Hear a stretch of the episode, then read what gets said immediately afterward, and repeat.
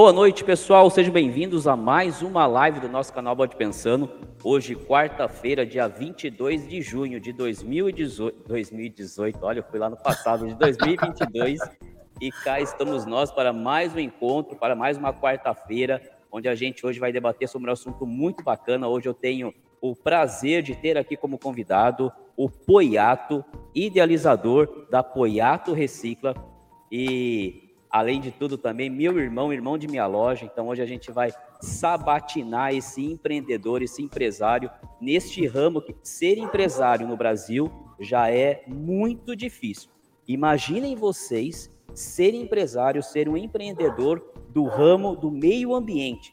Então hoje a gente vai falar com o Poiato, entender um pouquinho qual é o projeto da Poiato Reciclo, de Recicla, em que meio ela atua, como que ela atua. Então hoje a gente vai ter uma quarta-feira muito bacana aqui. Eu espero que vocês gostem, espero que vocês tirem as dúvidas de vocês aqui. A gente está aqui para responder na medida do possível que a gente puder. Quero agradecer a todos vocês aqui, em primeiro lugar, agradecer a Deus por mais essa oportunidade, por mais uma quarta-feira onde nós nos encontramos que a gente saia daqui, como todas as quartas-feiras, melhor do que a gente vem aqui para o nosso encontro de toda quarta-feira às 8 horas. Quero agradecer a vocês também pela parceria da live passada, pessoal. Live passada, quem esteve aqui conosco acompanhou, viu que eu não estava muito bem, eu estava mal de saúde. Tive a ajuda dos meus queridos irmãos Leandro e Rogério, do Rio de Janeiro, queridos irmãos valorosos para tocar a live aqui comigo, mas foi a live dos recordes, pessoal. Nós batemos recordes de permanência no ar, quase 4 horas e 20 minutos no ar. Batemos recordes de visualização. A live está completando hoje uma semana e está quase com mil visualizações. É o recorde do recorde das lives. E recordes da participação do meu querido irmão Leandro. Foi a quinta live que ele participa conosco. E hoje eu tenho o prazer de estar aqui com mais um irmão, esse aqui do Oriente do Sorocaba, irmão da minha loja, um empreendedor de um ramo aí que a gente sabe que é, é, é importantíssimo, um, um assunto que está em pauta, um assunto que está em alta, e eu tenho o prazer de apresentar para vocês agora oficialmente Marcos Poiato, idealizador da Poiato Recicla. Meu irmão, primeiro, muito obrigado por aceitar esse convite, obrigado por estar aqui conosco no nosso encontro de todas as quartas-feiras. Por favor, agora a live é sua, sinta-se à vontade e faça uma breve apresentação aí de quem é você, de quem é Poiato Recicla, para todos os nossos inscritos aqui do canal Bode Pensando. Boa noite, mano. Boa noite, irmão Marcel. Quero aproveitar e agradecer a, a oportunidade, né, pelo convite é, de estar falando aqui sobre esse tema inovador. A gente vai discorrer muito sobre essas questões, as questões da sustentabilidade, a questão ambiental, a questão do empreendedorismo, a questão de inclusão e renda, enfim, é um tema bastante complexo, bem abrangente e que felizmente a gente vem conseguindo é, expandir isso para todo o Brasil. Queria também desejar uma boa, uma boa noite a todos os irmãos que estão nos acompanhando, é, os irmãos de ordem, os irmãos fraternos, né, como você fala, né, Marcelo? Sim. É, então, fiquem à vontade no decorrer das conversas também para que façam perguntas e vamos bater esse recorde aí, né, porque é, já que estamos aqui, vamos, vamos, fazer a coisa acontecer, né, Marcelo? Estou pronto para ser sabatinado pelos irmãos também. Bom, o Poiato Recicla, né? É, primeiro eu falar do Marcos Poiato, depois eu falo do Poiato Recicla. Marcos Poiato é, é, um empreendedor social, né? Eu costumo falar que eu sou mais empreendedor do que um empresário, né? E, e, e lá atrás, né? Minha trajetória começou com banco, né? Trabalhei alguns bons anos em banco, tive uma trajetória bastante interessante.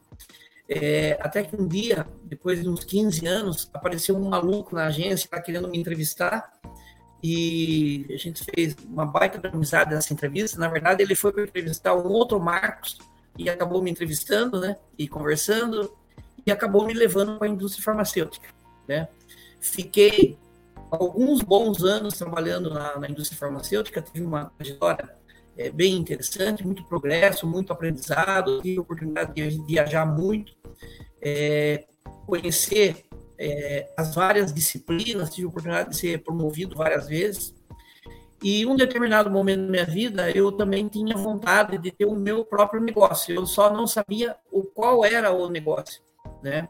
E eu não, não me imaginava sendo dono de uma loja de roupa, dono de uma loja de carro, ou de um restaurante, ou de um bar, é, e nada contra isso. Na verdade, eu não me via nesse posicionamento. Por quê?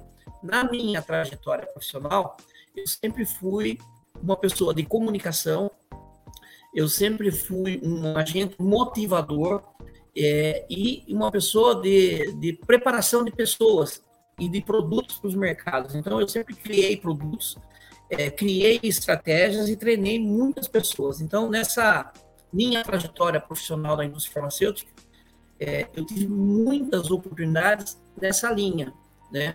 É, me tornei um gerente, né, um executivo de vendas de uma grande indústria farmacêutica, né? E atuava muito em congressos, em, em eventos, né, na área médica. E nos últimos 10 anos, eu atuei com a linha cardiovascular, já mais próximo da minha, só para explicar a minha entrada para esse ramo da reciclagem, né? Certo. Eu atuando na linha cardiovascular e sistema nervoso central, eu atuava muito com as questões dos impactos do cigarro na saúde, né? E então eu me tornei um agente conhecedor dessas questões do cigarro, da dependência química, é, não só de cigarro, mas também de bebida, né?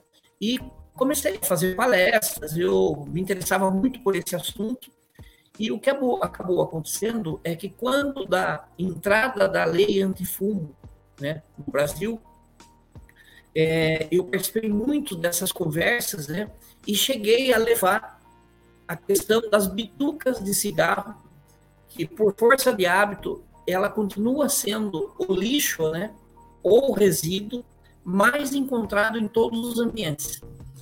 E, e nessas conversas todas, a gente acabou identificando que é, não se tinha um olhar diferenciado para as bitucas de cigarro. E a questão da sustentabilidade, a questão dos impactos ambientais, elas já vinham se acentuando naquela época. Isso foi lá pelos anos de 2007, 2008. E, e começou a me interessar essa questão. Falei, caramba, será que isso aí não pode virar um negócio? E quanto mais eu pesquisava, menos eu encontrava solução para a situação. Hum. E eu ficava indignado com, com isso, até que em um determinado momento eu pensei, né? Será que o homem lá em cima não me está me encaminhando para o meu negócio? Eu ainda não tinha certeza lá em 2007, 2008. Mas o que acabou acontecendo que eu nessas pesquisas, nesses estudos, eu identifiquei uma possibilidade de negócio eu fui buscar mais conhecimento sobre o assunto e aí trouxe uma possibilidade de inovação em um novo negócio e esse novo negócio se transformou na primeira usina de reciclagem de resíduos cigarros do Brasil e também a primeira no mundo com uma patente registrada. Então, nós conseguimos, através de uma pesquisa da Universidade de Brasília, é, identificar a possibilidade de transformar resíduos de cigarro em papel artesanal. Isso por si só já é um case. Então, o que, que me fez de verdade tomar a decisão? É que quando eu estava pesquisando, a primeira pergunta era: será que tem mercado para isso? Então, primeiro, é o resíduo mais encontrado em todos os ambientes. Inclusive, tem publicações da ONU que fala que a bituca de cigarro e inventários feitos no mundo é o resíduo mais encontrado em praias, mares e oceanos, ruas, calçadas e jardins. Uhum. É, por hábito, a vida inteira as pessoas fumaram e jogaram no chão, certo? É, a segunda coisa que mais me impactou, o resíduo de cigarro ele tem, segundo a ONU, mais de 7 mil substâncias tóxicas. Pesquisas já mostram 8.680 substâncias tóxicas.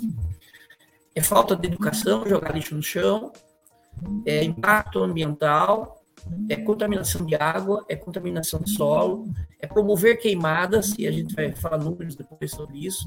É, são muitos indicativos de prejuízos ambientais que a sociedade não sabe, não sabe por quê. Quando você fala de cigarro, o que, que se fala? Ah, mas o cidadão precisa parar de fumar. O cidadão precisa parar de fumar. Está diminuindo o consumo de cigarro. Gente, são 12 bilhões de cigarros consumidos por dia no planeta.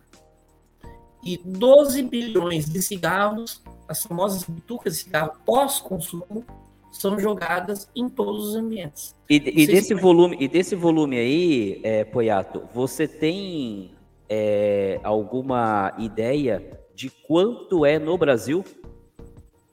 No Brasil, com certeza, mais de 3 bilhões. Dia, né? Dia. É, então, esse volume, ele é um absurdo, né? Então, em qualquer lugar que você vá, você vê gente, você vai ver fumante. As pesquisas mostram, né, o governo tem as estatísticas, tem os indicadores oficiais que falam que 12% da população é fumante. É, tem algumas outras pesquisas que dão um sinalizador que é a mais, tem algumas pesquisas que falam até 20%. Mas veja, são 17 cigarros em média consumidos por cada cidadão fumante no país. 17 cigarros por dia. E tudo isso jogado nos ambientes. Então, só por isso a gente já consegue idealizar ou visualizar o impacto que é isso, né? É, diário nos nossos ambientes. É muita coisa, né? Sim.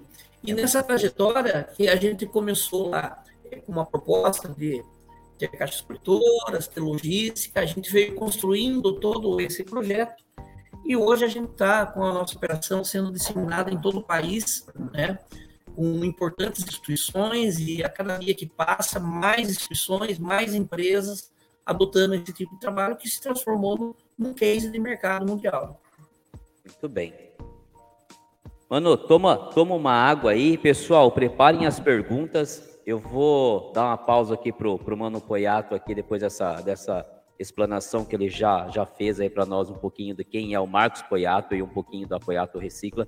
Tem muita coisa para a gente falar hoje ainda, muita coisa para a gente abordar sobre esse tema que é diretamente ligado ao meio ambiente, como o Mano, o, o, o Mano Poiato falou aí em, sua, em suas palavras, é, é, como ele articulou, né, como ele estruturou tudo isso para que, além do foco ambiental, que eu acho que é o, é, é, se não o principal, mas um dos pilares da Apoiato Recicla, como é que ele iria transformar esse negócio em algo rentável para ele, para que ele então deixasse, deixasse não, mas para que ele levasse junto o lado é, é, empreendedorismo do meio ambiente com a parte lucrativa que o empresário é, tenta, obviamente, obter. Afinal de contas, existem custos para isso, né? Então, enquanto o Mano Poiato, a gente parte para essa segunda parte na pergunta dele, preparem as perguntas de vocês. Eu vou dar aqui o boa noite para quem já chegou. Então, daqui o boa noite para a dona Elizabeth. Está tudo bem aí com o som e com a imagem?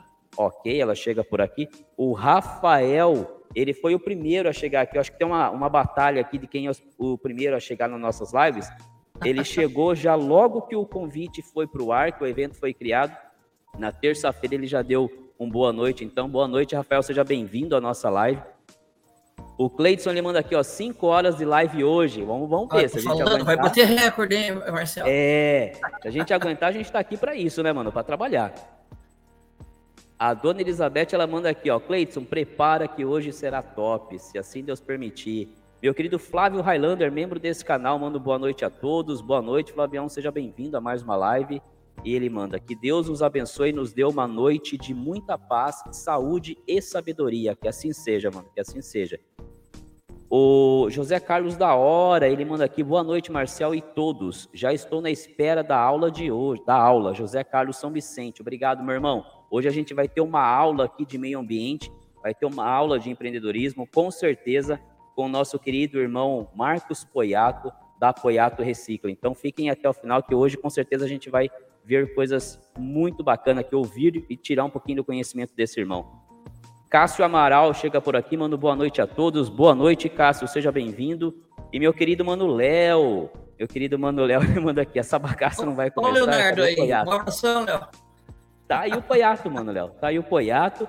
A bagaça começou exatamente às 8 horas, horário de Brasília, como toda quarta-feira, e aí tá o Mano Poiato aí, ó. Chega aqui também, meu querido Adilson Tadeu, ele fala: boa noite, Marcel, e a todos os participantes da live. Hoje não vou poder assistir por compromissos profissionais, mas durante a semana vou assistir com certeza. Show de bola, vai lá, toca o barco e depois tem uns cortes aí para você acompanhar, né? Aqui um boa noite muito especial pro meu querido irmão Nelson Simões. Ele chega por aqui, mano. meu irmão de sangue, beijo no seu coração, viu? Obrigado por estar aqui prestigiando a live aqui do, do seu mano. Ele manda aqui, passando para desejar uma ótima live, meu irmão. Obrigado, meu irmão. Obrigado. Bom trabalho para você aí. Imagino que uma hora dessa você esteja aí nos seus projetos aí. Então, bom trabalho. Obrigado pelo prestígio. Marcelo, eu tô só fazer um comentário com você. Eu tô achando que a, a rede de TV é aberta, é por isso que tá caindo audiência. Tá todo mundo assistindo você aqui, pô. Cara, graças a Deus, quarta-feira é um, é um encontro marcado já aqui no canal, Poiato. Hoje a nossa 49 live. E, e cara, é, é, bacana. A gente tem. Eu, eu, costumo dizer que tenho aqui irmãos e fraternos que já largam o futebol de lado para acompanhar a live conosco aqui, viu? Excelente. Show de bola. Maurício Ribeiro, mais um querido membro deste canal, ele chega por aqui, manda boa noite, Marcel, boa noite a todos. Maurício Ribeiro, aqui de Indaiatuba, São Paulo, presente. Obrigado, obrigado, Maurício. Seja bem-vindo à nossa live. Hoje a gente está abordando o tema do meio ambiente. Então a gente está falando, com certeza, é, é, Mano Poiato, em quantas cidades a Poiato Recicla já atua? Nós já estamos em 82 cidades, em 17 estados. E hoje nós temos, uh, não exato, um pouco mais, um pouco menos, mas aproximado mais de 700 empresas que nós atendemos em todo o Brasil.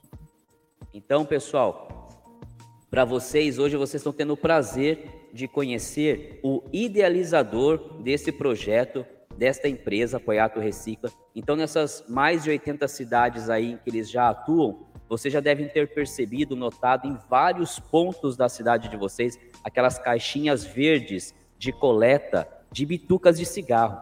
Então, se vocês viam aquelas caixinhas, achavam interessante, achavam bacana do ponto de vista é, é, ambiental, hoje o canal Bode Pensando apresenta para vocês o fundador, o, o, o, desenvolvedor, a pessoa que fez este projeto Criar Corpo, Criar Vida, o Marcos Poiato. É ele que faz com que tudo isso aconteça, obviamente com todo o corpo da empresa Poiato Recicla, com todas as pessoas que apoiam o projeto, que estimulam o projeto. Ao longo da live a gente vai falar sobre isso quem apoia Apoiato Recicla, como é que foi o começo desse, desse projeto. Hoje, um pouquinho antes de, minutos antes de começar a live, eu estava conversando aqui com, com, o irmão Marcos e, e ele falou que a demanda está gigantesca, a carga de trabalho está gigantesca. Isso por quê? Porque o meio ambiente hoje é um assunto em alta. Mano Poiato vai dizer aqui até onde ele já levou a Poiato Recicla, consequentemente até onde ele já levou o Brasil, porque como ele disse, ele é a única empresa patenteado nesse segmento, no tratamento, na transformação das bitucas de cigarro em algo é, é, utilizável novamente. Então, vocês que acompanham aí o canal Bode Pensando aí, que estão em uma dessas 80 ou mais de 80 cidades em que essas caixinhas verdes de coleta de bituca estão presentes e não sabiam ao certo do que se tratava, é hoje que vocês vão poder tirar essa dúvida, sanar essas dúvidas e conhecer o, o, o pai da criança, vamos assim dizer. Mano, antes de eu continuar aqui com boa noite, fala, fala para nós aqui, qual foi a primeira cidade em que a Poiato Recicla atuou? Foi a cidade de Sorocaba ou não? Não, foi a cidade de Votorantim, onde nós tivemos a primeira acolhida para nós implantarmos o projeto. É, nós iniciamos essas conversas já, já com um formato de empresa, já para fazer o lançamento da empresa, né? Então, a primeira cidade que nós atuamos foi a cidade de Votorantim. Eu até lembro aqui o secretário de Meio Ambiente, Elzo Savela, na época é, ele foi o primeiro secretário de Meio Ambiente de Votorantim, porque Votorantim tinha uma diretoria ambiental, não tinha uma secretaria, é, e ele foi, então, o primeiro secretário também que nos acolheu para implementar esse projeto. E, na época, o prefeito era o Piveta, né? E o Piveta também é um irmãozão nosso, né? Que é irmão de ordem e a gente está sempre se encontrando. É uma pessoa que tem muito conhecimento e ele teve muita sensibilidade é, de adotar o projeto. E é uma coisa que a gente pode falar também porque é o grande desafio, Marcelo, é o convencimento das pessoas para a importância que esse trabalho tem e muitas das vezes né, ele, ele não é entendível, as pessoas não, não se atentam para os impactos que isso tem. É, então a gente vai ter oportunidade de discorrer aqui por partes, né, para não, não estressar muito também as pessoas. Né?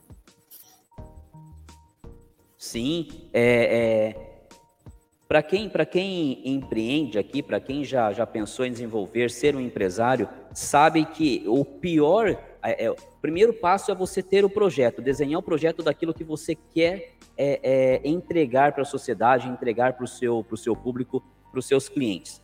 O segundo passo é você organizar a parte, vamos dizer assim, burocrática e financeira de tudo aquilo, como transformar todo aquele seu projeto do papel para algo físico, né?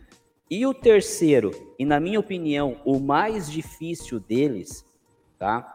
É você dar o primeiro passo na execução, ou seja, trocando em miúdos aqui, ter o seu primeiro cliente, ter aquela primeira pessoa que vai acreditar, porque então você é novo no mercado. Se a sua ideia não for nova, você, pelo menos, quanto empresa, é novo no mercado, então você não tem referências, você não tem ninguém que te, te, te vamos dizer assim, chancele né, a qualidade do seu produto, a qualidade do seu serviço.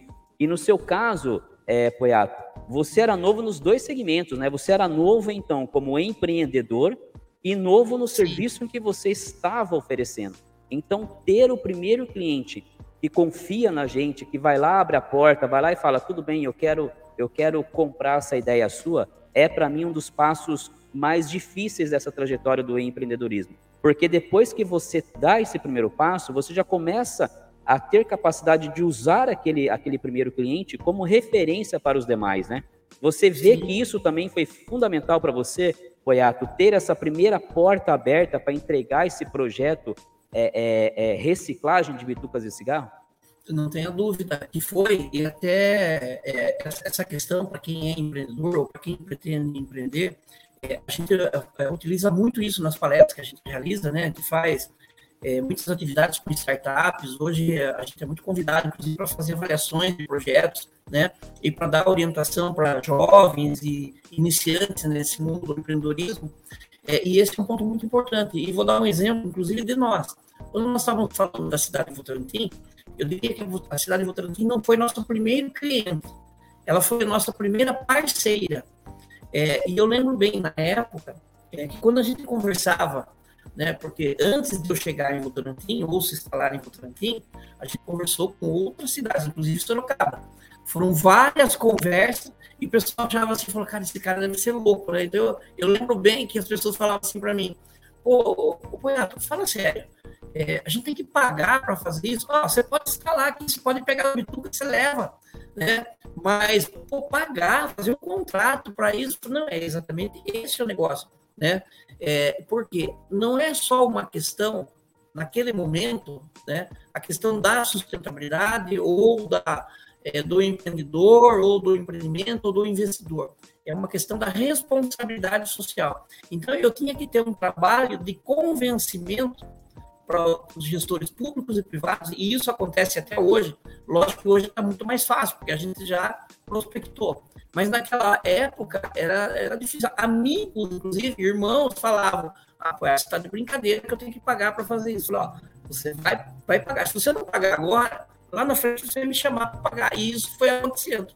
Então, o primeiro cliente nosso, que é foi um parceiro, na verdade, foi a cidade de Votorantim, é, que então nós, explicando toda a, a estratégia desse novo empreendimento, é, eu lembro até que o prefeito falou para mim, ele falou, olha, a gente tem muitos problemas na cidade, é, você não vai trazer mais um problema para nós aqui não, né?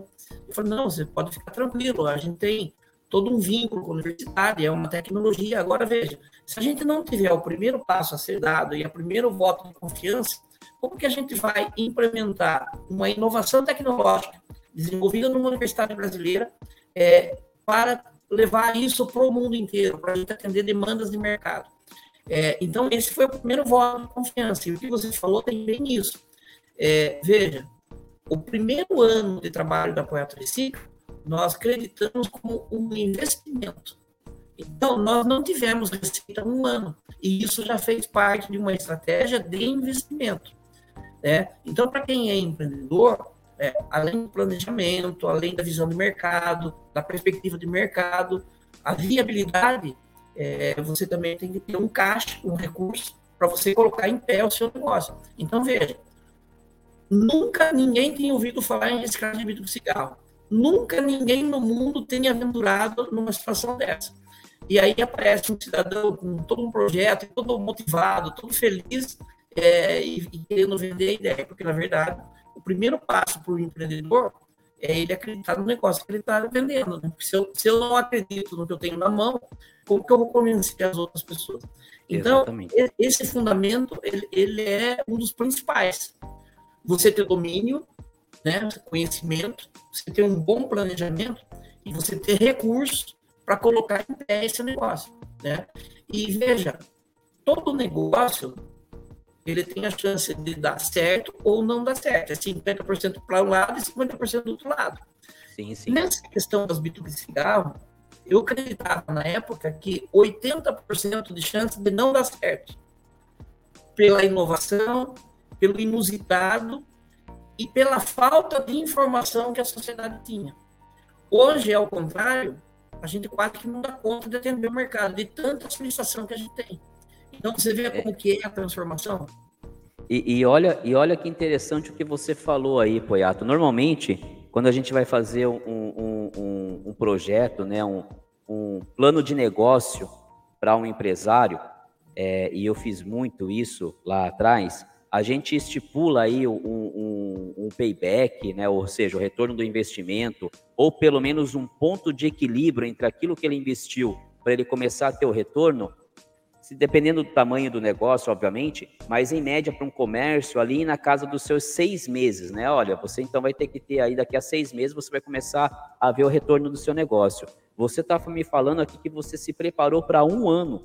Então, 12 meses de dinheiro saindo do caixa, né? Saindo de caixa, para que então você bancasse literalmente essa nova filosofia, essa nova reeducação não só da sociedade brasileira, como também é, é, dos líderes né, das, da, da sociedade, para que aí então a Apoiato Recicla passasse a ser é, é um negócio para você, algo que você pudesse viver e sobreviver dele. Porque eu vejo que, é, e depois eu vou deixar a resposta para você complementar, eu vou dar mais aqui uns boas noites, mas só para você ir pensando, eu vejo que o seu trabalho foi em duas frentes, né? Você teve que reeducar a, ou, ou educar, mas vamos falar do reeducar a população brasileira no sentido de que a, quem fuma, fumava e já jogava cigarro, agora não, agora eu preciso que você se atente a procurar uma caixinha de coleta ou a caixa de coleta mais próxima de você para depositar essa bituca e também os líderes né, da, da, da, das cidades onde você ia é, é, com o seu projeto, para que eles entendessem a importância de fazer essa coleta. Porque, como você falou, mas eu vou ter que pagar para isso? Então, pensa um pouquinho aí nessa resposta, mano, enquanto eu dou mais um boa noite aqui. O Cleiton Carvalho, ele manda boa noite, irmãos. Que Deus abençoe nossa, nossa noite, que assim seja. Tem que quebrar o recorde hoje, hein? Vamos ver o que o Papai do Céu prepara aqui, Cleiton. O Antônio Fernandes, mais um querido membro desse canal, ele manda boa noite, Marcel. Boa noite a todos. Boa noite, Antônio. Aqui também a minha querida Ana Paula, manda boa noite a todos. Boa noite, Ana, seja bem-vinda. Fábio Camargo manda boa noite, irmão Marcel. Eu e o escudeiro Lucas estamos curtindo aqui. Muito obrigado, meu querido Fábio. Muito obrigado, meu querido sobrinho escudeiro. Espero que você goste da live. Hoje a gente está falando com o tio, então, com o tio Marcos Poiato tá? falando de meio ambiente, falando desse assunto muito bacana. Mande sua pergunta se você tiver alguma nesse sentido. Vamos debater aqui, vamos refletir nas próximas horas, vamos pensar aqui. Meu querido Stefan Silva, direto lá de Caxias do Sul, ele manda boa noite, meus caros. Boa noite, Stefan. Poxa, deixa eu mandar um abraço para o Stefan de Caxias do Sul, que dia primeiro eu estava em Caxias do Sul dia 1 de junho, na empresa Randon. Eu fui fazer a palestra na Semana do Meio Ambiente lá. Tava um frio de rachar coquinho, mas é uma cidade muito acolhedora, muito gostosa. Um abraço, então, para o Stefan. Que bacana aí, Stefan. O Stefan Poiato, ele, ele é um fraterno lá de Caxias do Sul ele está no que eu costumo chamar aqui na live, Poiato, de processo de namoro. O que é o processo de namoro? É quando então eles, profano, mas que eu gosto de chamar de fraternos, estão com o convite, receberam um convite de uma maçom para entrar na ordem. O Stefan está nesse processo de namoro. Ele já fez uma live, já foi meu entrevistado aqui, e ele é lá de Caxias, ele tem um negócio com, com a vossa mãe lá em Caxias. Então, que bacana aí, ó. Stefan, Poiato é um empreendedor do ramo de, de, de, meio ambiente, né? E é irmão da minha loja, então, e esteve na vossa cidade, é, falando muito bem de Caxias do Sul. Que bacana, que bacana. Aqui, antes do, do Poiato responder a pergunta que nós fizemos, ler mais um aqui, meu querido Felipe Matias, mais um membro desse canal, ele manda um boa noite, meus irmãos. Satisfação, obrigado pela disposição. Tá melhor da gripe, Marcel? Um abraço. Meu querido Felipe, não tô melhor, cara. Hoje, durante o dia, eu acho que eu tive um pouquinho de febre. Tô nesse momento aqui com a garganta pegando um pouquinho, tomando aqui minha aguinha. Mas estamos aqui, firme e forte para vocês, firme e forte para levar a, a, a, o pensamento, né? levar vocês a refletirem junto conosco, falar sobre a maçonaria de forma séria e respeitosa. Então estamos aqui, tenho certeza que quando terminar a live estarei melhor, graças à energia de vocês. Tá? Então, antes que eu dê continuidade aqui, Mano Poiato, responde aí para nós. Foi realmente um processo de, de ter que passar a ser empreendedor, o maior apoiador do seu próprio projeto e também um educador, educador da sociedade, educador das lideranças das cidades, para que a Poiato Recicla chegasse lá daquele patamar que foi é, é, no início até o que ela é hoje? Não, não tenha dúvida, Marcelo. E aí eu até o pessoal fala que eu sou meio contador de história, né? Um Forrest Gump, né? É, no seguinte aspecto, a gente tem que contar a história para dizer como chegou. E, e veja, é, eu como um executivo de vendas de uma multinacional farmacêutica com muitos anos, é, eu, eu, como eu falei, eu tinha vontade de ter meu negócio. Eu sempre fiz negócios, criei produtos, serviços para a empresa e graças a Deus me dei muito bem e não tenho nada contra isso. Mas chegou um determinado momento que eu queria ter o meu empreendimento. E, e tudo foi me levando para essa questão da, das bitucas de cigarro. Mas olha que interessante. Quando eu fui discutir com a presidência da empresa, eu era terceiro na escala aqui no Brasil. É, quando nós começamos essa discussão é, da minha saída, o pessoal imaginava que eu ia para um laboratório concorrente que eu não vou sair. Então, eu comecei a ter resistência de convencimento para eu não sair. Mas veja, o meu propósito estava tão certo do que eu estava fazendo que eu não me deixei levar por isso. Eu poderia até ter desistido. Imagine você, um alto executivo é, de uma indústria atuando no Brasil inteiro, com todos os benesses, né, com bom salário, benefícios, e falar: não, agora chegou minha hora de sair, e ao invés de entrar, eu teria que pôr recurso, né?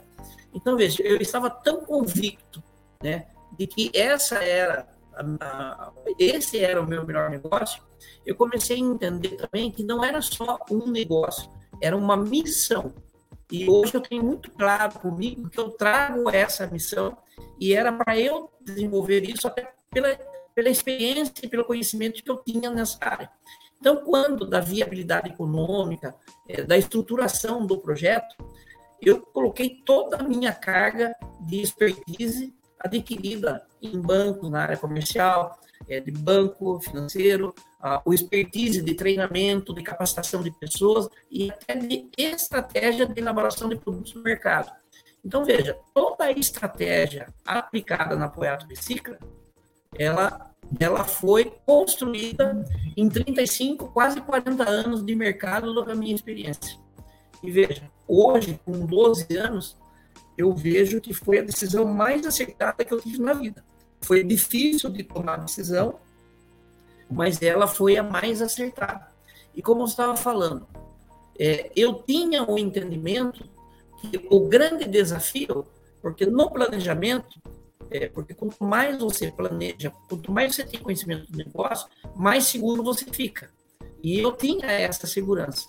Mas o que eu percebia que era o grande desafio era o convencimento das lideranças ou dos gestores que iam comprar meu serviço. Por quê? Eles não sabiam que existia, eles não sabiam da possibilidade da transformação, mas não sabiam também que isso aí não era uma questão só de saúde e meio ambiente, era uma questão de responsabilidade social das empresas. Então, essa estratégia de convencimento pelo lado da responsabilidade social ela teve mais peso naquele momento do que a própria questão ambiental, que ela veio em seguida, né? Ele falou: se você não fizer isso, você como gestor, você como CEO de uma empresa, é, como, como que os seus subordinados, como que a cadeia se é de referência sua, vai se comportar. Ela não vai se comportar. É porque ela não vai receber.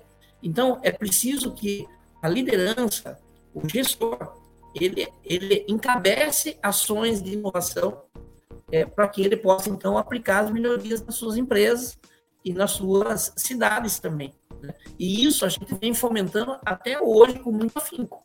Esse é o maior desafio que a gente tem. Muito bom. Show de bola, mano. Acho que a gente tem algumas perguntas aqui. Vamos ver se eu consigo chegar até elas aqui para repassar para você. É... O Stephanie manda aqui, Marcos e Marcel, uma excelente entrevista. Abraço do Sul. Show, meu querido Stefan. O Elson Araújo chega por aqui, acompanha a gente pelo, pela página do Bode Pensando no Facebook, manda um oi e um boa noite. Boa noite, Elson, seja bem-vindo. Lucimara Camargo, Manda um boa noite. Boa noite. Seja bem-vindo à live, seja bem-vindo ao canal Pode Pensando. Meu querido Sérgio Rodrigo manda aqui, ó. Boa noite, Marcel. Você já ouviu falar da loja Gold, é, que é maçonaria só pela internet? Meu querido Sérgio, sim, já ouvi.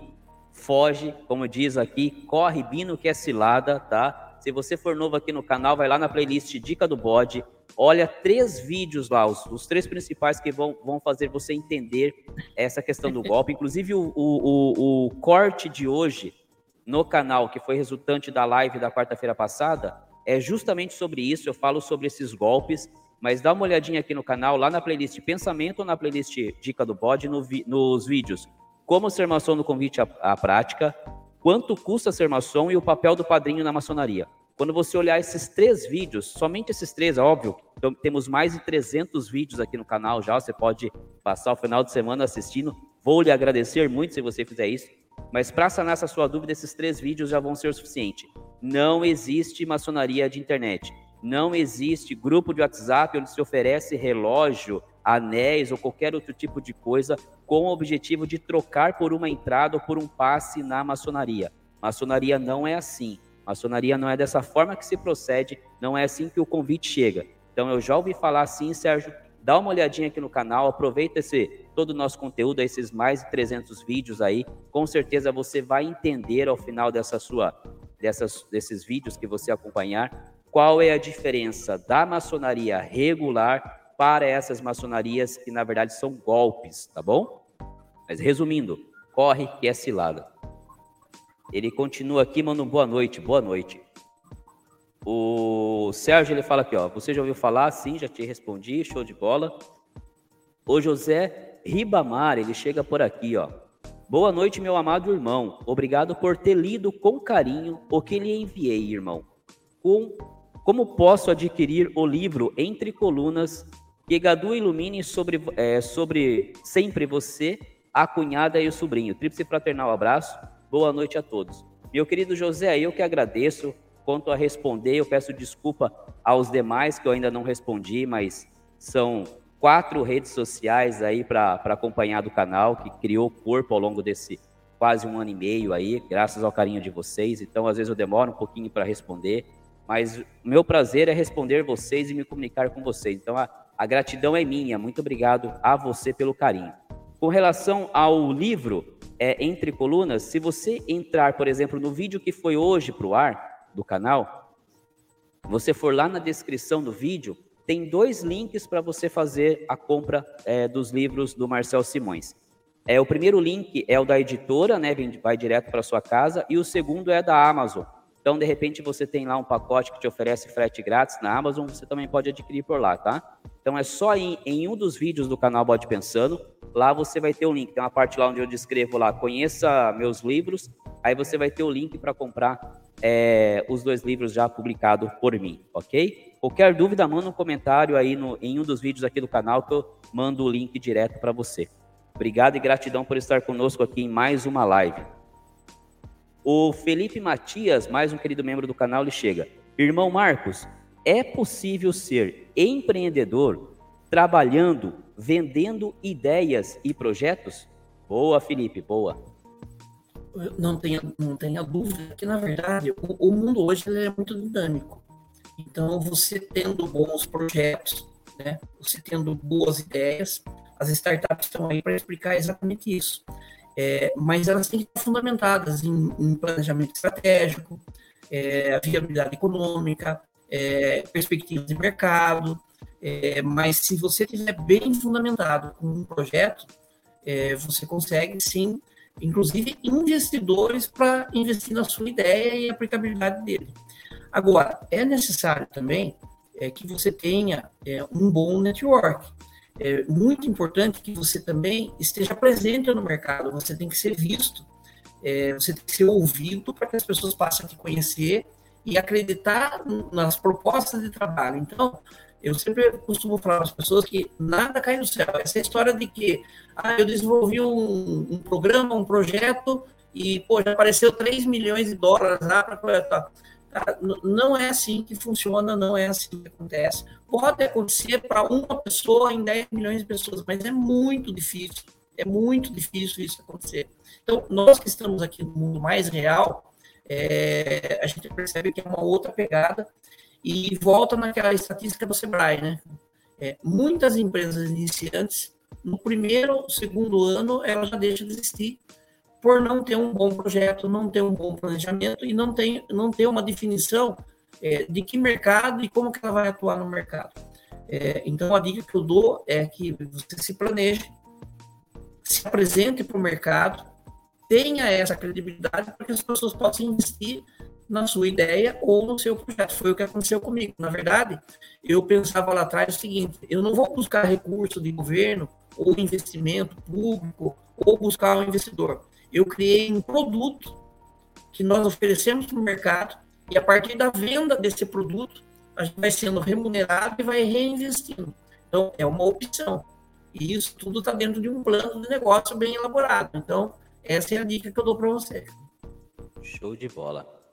Continua, continuando aqui, o MCJ, ele manda aqui, ó. Boa noite, jovem Marcel. É, obrigado pelo jovem aí, viu? Mano, eu vi o vídeo que você formulou sobre aquele assunto. Mano, que honra que eu tive em poder ajudar de uma, de uma certa forma. Eu me senti muito honrado. MCJ, a honra é minha, cara. O canal Bode Pensando é um projeto que vocês sabem, é, qual é o meu objetivo. Meu objetivo, além de falar sobre aquilo que eu gosto, que é maçonaria, orientar vocês, possibilitar com que vocês não caiam em golpe, é também uma forma que eu é, é, descobri de deixar uma mensagem para o meu filho. Eu penso muito no futuro, é assim é o Marcel. Então, eu sei dos meus problemas de saúde, então eu sei que quando se o, o grande arquiteto do universo me levar, tudo que eu faço é pensando nesse garoto, no meu filho. Eu sei que ele vai ter a minha voz aqui, a minha imagem aqui em mais de 300 vídeos para continuar vendo. Agora vão ter os livros para ele ver como é que o pai dele pensa, o que o pai dele pensava. Então, a ideia do canal é tratar sobre dois assuntos que eu amo: maçonaria e deixar mensagens para o meu filho. E o que você trouxe na, na live passada foi sensacional. Aliás, as lives do canal têm sido enriquecedoras pela participação de vocês. Então, o que eu fiz nada mais foi do que compilar aquilo que você nos entregou aqui com relação a esse possível golpe, para que outras pessoas que tenham a mesma dúvida ou que estejam na, minha, na mesma situação não caiam em golpes. E é por isso que eu peço para vocês: vejam o vídeo, gostou, compartilhem o vídeo, porque com certeza vai ter um amigo de vocês, um irmão de vocês, alguém que vocês conhecem que está sendo enrolado ou quase caindo nesses golpes. É como eu já disse, eu não tinha noção da quantidade de pessoas que gostavam, que tinham a vontade de entrar para a maçonaria. Quando eu criei o canal, que eu passei a ter essa dimensão. E como você mesmo disse, MCJ, neste grupo, somente nesse grupo, já tinham mais de 5 mil pessoas. O que eu lembro, a gente fez uma conta rápida, se eles conseguissem angariar tudo, todo o valor desse grupo, dariam mais de 848 mil reais no bolso desses caras. Mais de 848 mil reais de prejuízo aí para essas 5 mil pessoas que acham que estão entrando numa maçonaria, mas na verdade estão alimentando é, é, a, a, luxúria é, é e, e, e, o mau caráter desses caras. Então, o canal Bode Pensando é isso: é um canal de orientação, um canal de reflexão. E a honra é minha de você ter compartilhado com, conosco na quarta-feira passada é, a sua experiência, a sua história, é, e eu poder fazer, sintetizar em um corte aqui e ajudar cada vez mais as pessoas. Então, compartilhem os vídeos, deixem um like para que o algoritmo do YouTube entenda e para que a gente chegue o mais rápido possível em pessoas que ainda não conheceram o que é a verdadeira maçonaria, não sabem como é que ela funciona, para que a gente impeça essas pessoas de caírem nesses golpes, porque depois elas vão ficar, além do prejuízo financeiro, com uma má ideia da ordem, quando na verdade a ordem regular não tem nada a ver com isso. É só algumas pessoas se fazendo valer da boa fé das outras, da inocência das outras e jogando esses golpes aí na, na, na sociedade. Então, a honra foi minha, viu? Obrigado por participar, por fazer parte da família Bode Pensando aqui. Fábio Hansen chega por aqui, manda boa noite. Boa noite, Fabião. O Felipe Matias, membro do canal, lhe manda. Para a prefeitura ou governo estadual. Vamos ver então, acho que capitulando lá, a pergunta dele é assim, sobre vender ideias. Se dava para trabalhar vendendo ideias? E aí ele complementa para a prefeitura ou governo estadual. Porque os clientes, é, é, aí fica bacana. Vou, vou ajudar aqui o Felipe na, na composição da pergunta dele, mano, Poiato. A, a, a, você leva a Apoiato, recicla, não só para os órgãos é, públicos, quando aqui então eu vou fazer o uso da fala do Felipe, é prefeitura e governo estadual, mas também para os órgãos privados, para as empresas privadas, correto? Exatamente. Criamos um trabalho que ele atende o setor público e privado. Nosso trabalho hoje é considerado como de utilidade pública, né? porque nós desmembramos as partes de forma que ela fique entendível e aplicável para os diversos públicos. Então, o nosso trabalho hoje, ele atende prefeitura, governo estadual, federal, é, órgãos, instituições de toda sorte, e também uh, o setor privado. Muito bom.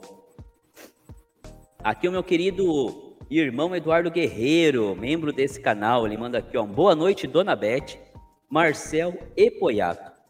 Eu, é, eu iria assistir a live hoje, mas está muito antitabagista. Não, mas olha, deixa, deixa eu passar um recado para o Eduardo. É, ele, é. ele, ele, colocou o sorriso aqui, escreveu que é brincadeira, mas é muito importante essa, essa colocação dele, porque às vezes muitas pessoas perguntam, ah, ainda bem que eu não fumo.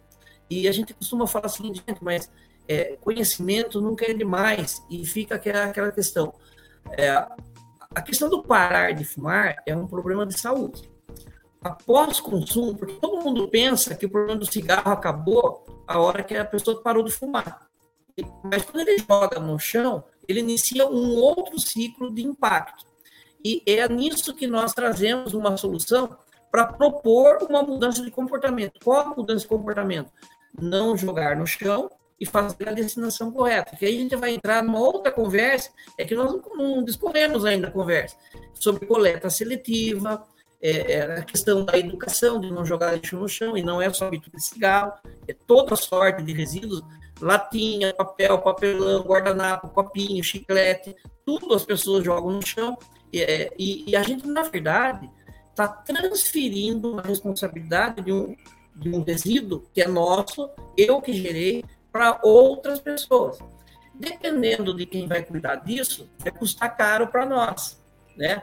E aí a gente já entra num outro tema que é a sustentabilidade, que é uma proposta de equilíbrio entre econômico, social e ambiental, que está dentro dessa questão que nós estamos conversando aqui, que nós vamos falar um pouquinho mais para frente. Então, quando a gente organizar as ideias, eu que eu ia falar para o Eduardo, Eduardo, você vai ver que essa atividade é muito simpática, profumante, inclusive. Porque a decisão de parar de fumar ou não é dele. Nós não temos o direito de interferir certo? Na sua vida ou na vida de quem quer que seja, né? Mas a gente pode sim passar informações de impactos que vão ocorrer. A decisão de parar de fumar é do cidadão. Agora, quando ele joga lixo no chão, é coletivo. Esse sim nós precisamos trazer de alerta, e foi essa possibilidade de solução de minimizar os impactos ambientais com esse resíduo tóxico é que a Poiato atuou e ela foi eficaz. E é por isso que nós estamos já há 12 anos no mercado, num crescente, porque nós achamos a linguagem adequada de conversar com todo cidadão para fazer os alertas. de tantos problemas ambientais que a gente tem, um dos mais impactantes é o cigarro. Então, essa, essa, essa, essa colocação do, do Eduardo, ele nos possibilitou entrar nesse tema. É, e o nosso trabalho hoje é muito simpático. Simpático em que aspecto? A gente leva uma possibilidade de que o cidadão que é fumante, ele não jogue os resíduos dele no chão e ele seja discriminado pela sociedade porque ele causa muito impacto. Né? Então, é uma possibilidade de ele se tornar colaborador. A decisão de parar de fumar, que seria o ideal também, pelo que promove, que promove na saúde, é, deve ser repensada. Mas aí é uma questão da própria pessoa querer né? ou não pensar sobre isso, não é verdade? Show de bola. Mano Guerreiro, beijo no seu coração. Obrigado por estar aqui conosco em mais uma live. Senti falta sua na quarta-feira passada, mas eu sei que foi por um motivo nobre. Aproveito aqui a oportunidade, sexta-feira, se não tiver cirurgia para fazer, Manchester, por favor, hein? Depois a gente se Marcelo, fala no WhatsApp. Ô Marcelo, até pro, pro Eduardo falar, tenho certeza que se ele é fumante, eu tenho certeza que às vezes ele procura uma lixeira para fazer o descarte e ele não encontra como no chão. Então é por isso que a gente criou dispositivos adequados. Ele procura, não acha, então nós vamos colocar uma lixeira próximo dele, né, para ele fazer a distância correta. É isso. Muito bom. O meu querido MCJ, ele manda aqui, ó, Marcel, esse canal é muito top, realmente igualdade e fraternidade. Obrigado aí pelo elogio, MCJ. Obrigado por saber que a gente está conseguindo contribuir de alguma forma também para com a sociedade, no nosso caso aqui com informação. Muito obrigado, viu? O meu querido Sil Box, direto do Rio de Janeiro, ele manda boa noite a todos. Boa noite, Sil. Muito bom ter você por aqui conosco. Meu querido Ubiratan Fernandes chega por aqui, manda um boa noite, meus irmãos. Uma ótima live a todos. Obrigado, meu querido irmão Ubiratan. A dona Beth, a dona da pensão, ela chega aqui e fala: Família Bode Pensando, não esqueçam de curtir e compartilhar a live. É isso aí, tá fazendo aqui a vez do João. Cadê o João? João, estamos lhe aguardando aqui na live, João. Meu querido André Fonseca, manda uma boa noite a todos. Boa noite, André. Espero que você esteja muito bem, viu? Que esteja tudo bem contigo.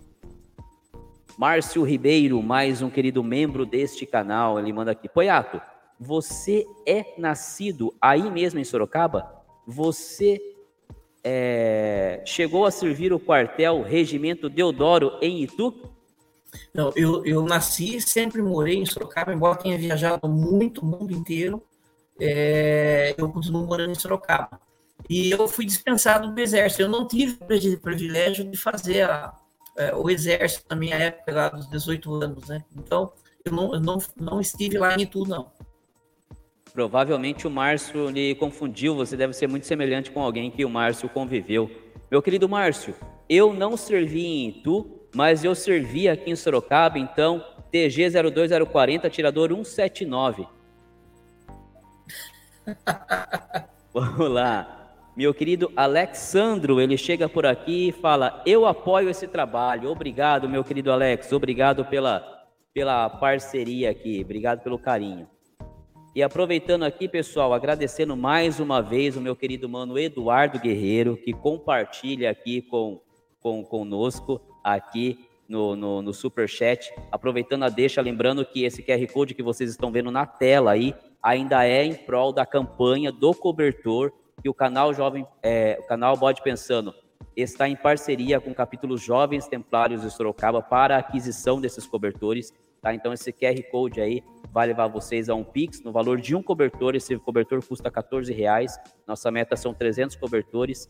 E aí também é, através da live no Super Chat você pode contribuir. E depois durante a semana toda, se você quiser contribuir, a partir do Valeu, que é esse coraçãozinho que vocês encontram em todos os vídeos do canal. É uma maneira da gente contribuir aí para que as pessoas não passem tanto frio nesse inverno que começou essa semana, ok? E o Mano Guerreiro gentilmente mais uma vez contribui aí com a sua boa ação com mais um, um, um super chat que com certeza será destinado à compra desses cobertores, mano.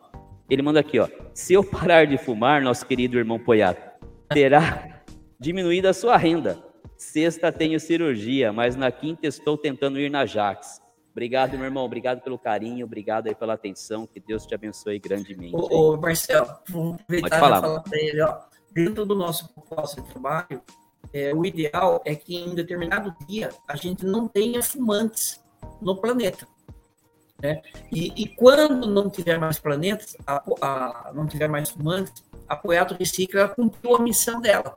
E, na verdade, nós vamos buscar uma outra atividade para a gente aplicar no mercado. Né? Porque, veja, o nosso propósito é diminuir o consumo de cigarro no país e no mundo e não ter produtos tóxicos jogados na natureza. Então, por exemplo, se nós não tivermos fumantes, nós não teremos reciclagem mais, acabou. Mas a gente conseguiu atingir o nosso objetivo.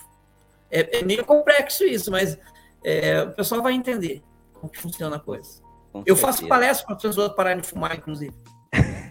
Na próxima você manda um convite aí pro Mano Guerreiro. brincadeira, mano, brincadeira da parte. Eu sei que seu comentário também foi, foi nesse sentido, mas. Não, e ele está é contribuindo muito com essa. Ele está brincando, tá, não sei o quê, mas é, é, sério isso. A gente tem Sim. todo um, um, fundamento de trabalho para esclarecer para a população o que, que o que, que, de verdade a gente propõe, né? E por que, que faz tanto sucesso. É isso aí. O Alexandro chega por aqui, eu já li do Alex, que apoia o trabalho. Obrigado, Alex, mais uma vez.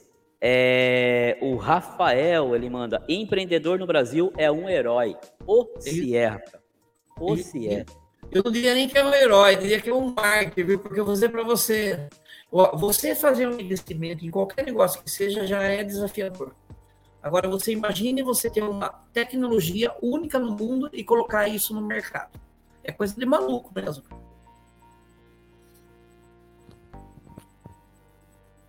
É, realmente é, é, é um caminho aí bonito, uma história bonita aí, vale até um livro, mano. O Alexandre manda boa noite aqui. Já tem duas edições prontas para ser publicadas. Aí, ó, show de bola. Aí. Na Trilha da Bituca, esse é o nome do livro. Já tem o um e o dois. Muito bom, muito bom. O Cleiton me manda aqui, ó. Poiato, qual conselho você dá para quem está com todo o projeto no papel e só falta colocar em prática. Boa, Cleiton, boa. Olha, tá nascendo um empreendedor aqui na live, hein? Não, eu tô percebendo o, Cleiton, nós vamos ter que marcar aqui dessa mixidade que é do Cleiton, para a gente poder, em algum momento, a gente se encontrar e tomar um café para a gente confabular sobre isso. Aí, Cleiton, olha a oportunidade. Então, se você estiver aqui conosco na live ainda, manda aqui de qual cidade você, você está falando, tá? Aí o Mano Poiato vai dizer aí, e aí, se você puder, procura a, a, o canal do Bode, a, o perfil do Bode Pensando no Facebook ou no Instagram, me manda um messenger, me manda um direct com o seu telefone, eu faço questão de repassar pro, pro, pro Poiato o seu contato. Aí, ó, a bela ajuda para você aí, ó. É, o que eu ia falar para ele nessa questão aí, se ele tem um projeto todo no papel definido, é, que ele se prepare agora para o convencimento para o futuro comprador ou investidor do negócio dele. É, e essa preparação significa que ele faça uma apresentação breve, é, de até 3, 4 minutos, aquela conversa de elevador, é, é, muito comum isso quando a gente fala em startups, aquela conversa rápida de, de elevador, que ele impacte no primeiro momento o possível investidor dele, o comprador do negócio é, mas que ele tenha também uma apresentação já mais elaborada, porque quando ele despertar o interesse do investidor quiser saber mais, então aí sim ele vai correr e vai saber é, reconhecer a proposta que ele está recebendo. É, então, você saber apresentar agora é, é o case, entendeu? É o momento de você saber apresentar para você convencer o porquê que eu devo investir no seu projeto ou na sua ideia. Muito bom. Walter Costa, ele chega por aqui e manda um boa noite, meu irmão. Um grande forte abraço fraternal, tríplice fraternal abraço. Boa noite, meu irmão Walter. Obrigado por estar conosco aqui nessa nossa 49 live. Obrigado por fazer parte aqui, por prestigiar mais uma live aqui do canal Bode Pensando. Hoje a gente falando com o mano Marcos Poiato, é, é idealizador da Poiato Recicla, empresa que trabalha, atua aí, principalmente no segmento da, do meio ambiente. Então, obrigado por estar conosco aqui. Querido Denis Martins, chega por aqui, meu querido que trabalha comigo na empresa. Ele manda boa noite, meu querido Marcel. Que Deus abençoe a todos. Obrigado, Denis. Que Deus abençoe a todos nós, abençoe grandemente você. Obrigado pelo carinho. Espero que você esteja aqui na live para prestigiar aqui esse seu amigo, colega de trabalho, mas que você consiga sair daqui também com alguma informação, com algo que lhe agregue aí a, a, a sua vida, então, como pai, como esposo, como cidadão, ok? Obrigado pelo carinho. Amanhã cedo a gente está na fábrica, se assim o grande arquiteto permitir, tomando mais um café juntos. O Flávio Highlander, meu querido membro deste canal, ele manda aqui, ó. Acho bacana a visão que ele teve e a preocupação com o meio ambiente, sendo que a empresa dele só funciona se o homem consumir o cigarro. Qual a visão dele sobre a saúde do homem? Olha, é, é uma, um paradigma aí essa pergunta aqui do, do, do Flávio, hein, Poiato? A sua empresa, mas eu acho que você até já respondeu um pouquinho na fala do Guerreiro, mas formula um pouquinho melhor para nós aqui. A sua empresa, ela atua no meio ambiente e, de certa forma, para que ela atue, ela num primeiro momento precisou que então a saúde do homem fosse comprometida e obviamente que hoje ela vem com um trabalho para que oriente justamente a saúde do homem. Então como é que como é que ficou isso na sua cabeça essas duas, vamos dizer assim, essas duas ideologias? Em algum momento elas se chocam? Aí quando você não está vendo o projeto da Apoiato, mas está vendo, por exemplo, pensando só com o lado empreendedor, em algum momento isso se choca na sua cabeça?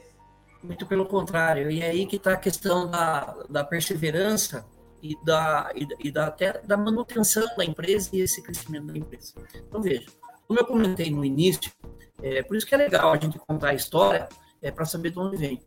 É, eu trabalhava, antes de trabalhar com a área ambiental, dos resíduos de cigarro, eu, eu era um especialista nos impactos do cigarro na saúde. Eu fazia palestra de parar de fumar. Eu participava de congressos médicos onde tinha a questão da interação de medicamento com remédio ou bebida. Né? Todo mundo já deve ter ido no médico e o médico faz aquela tradicional pergunta: é, você bebe, você fuma? É, muita gente não sabe por que, que ele pergunta, mas olha, se você fuma e você toma um remédio para cardiovascular, por exemplo, ou qualquer outro remédio, você pode potencializar a ação do remédio ou diminuir ou inibir a ação do remédio. Às vezes as pessoas estão tomando remédio e ela fumando ou bebendo, ela anula o efeito do remédio ou potencializa. Isso é um sério problema. Então, por que o médico pergunta?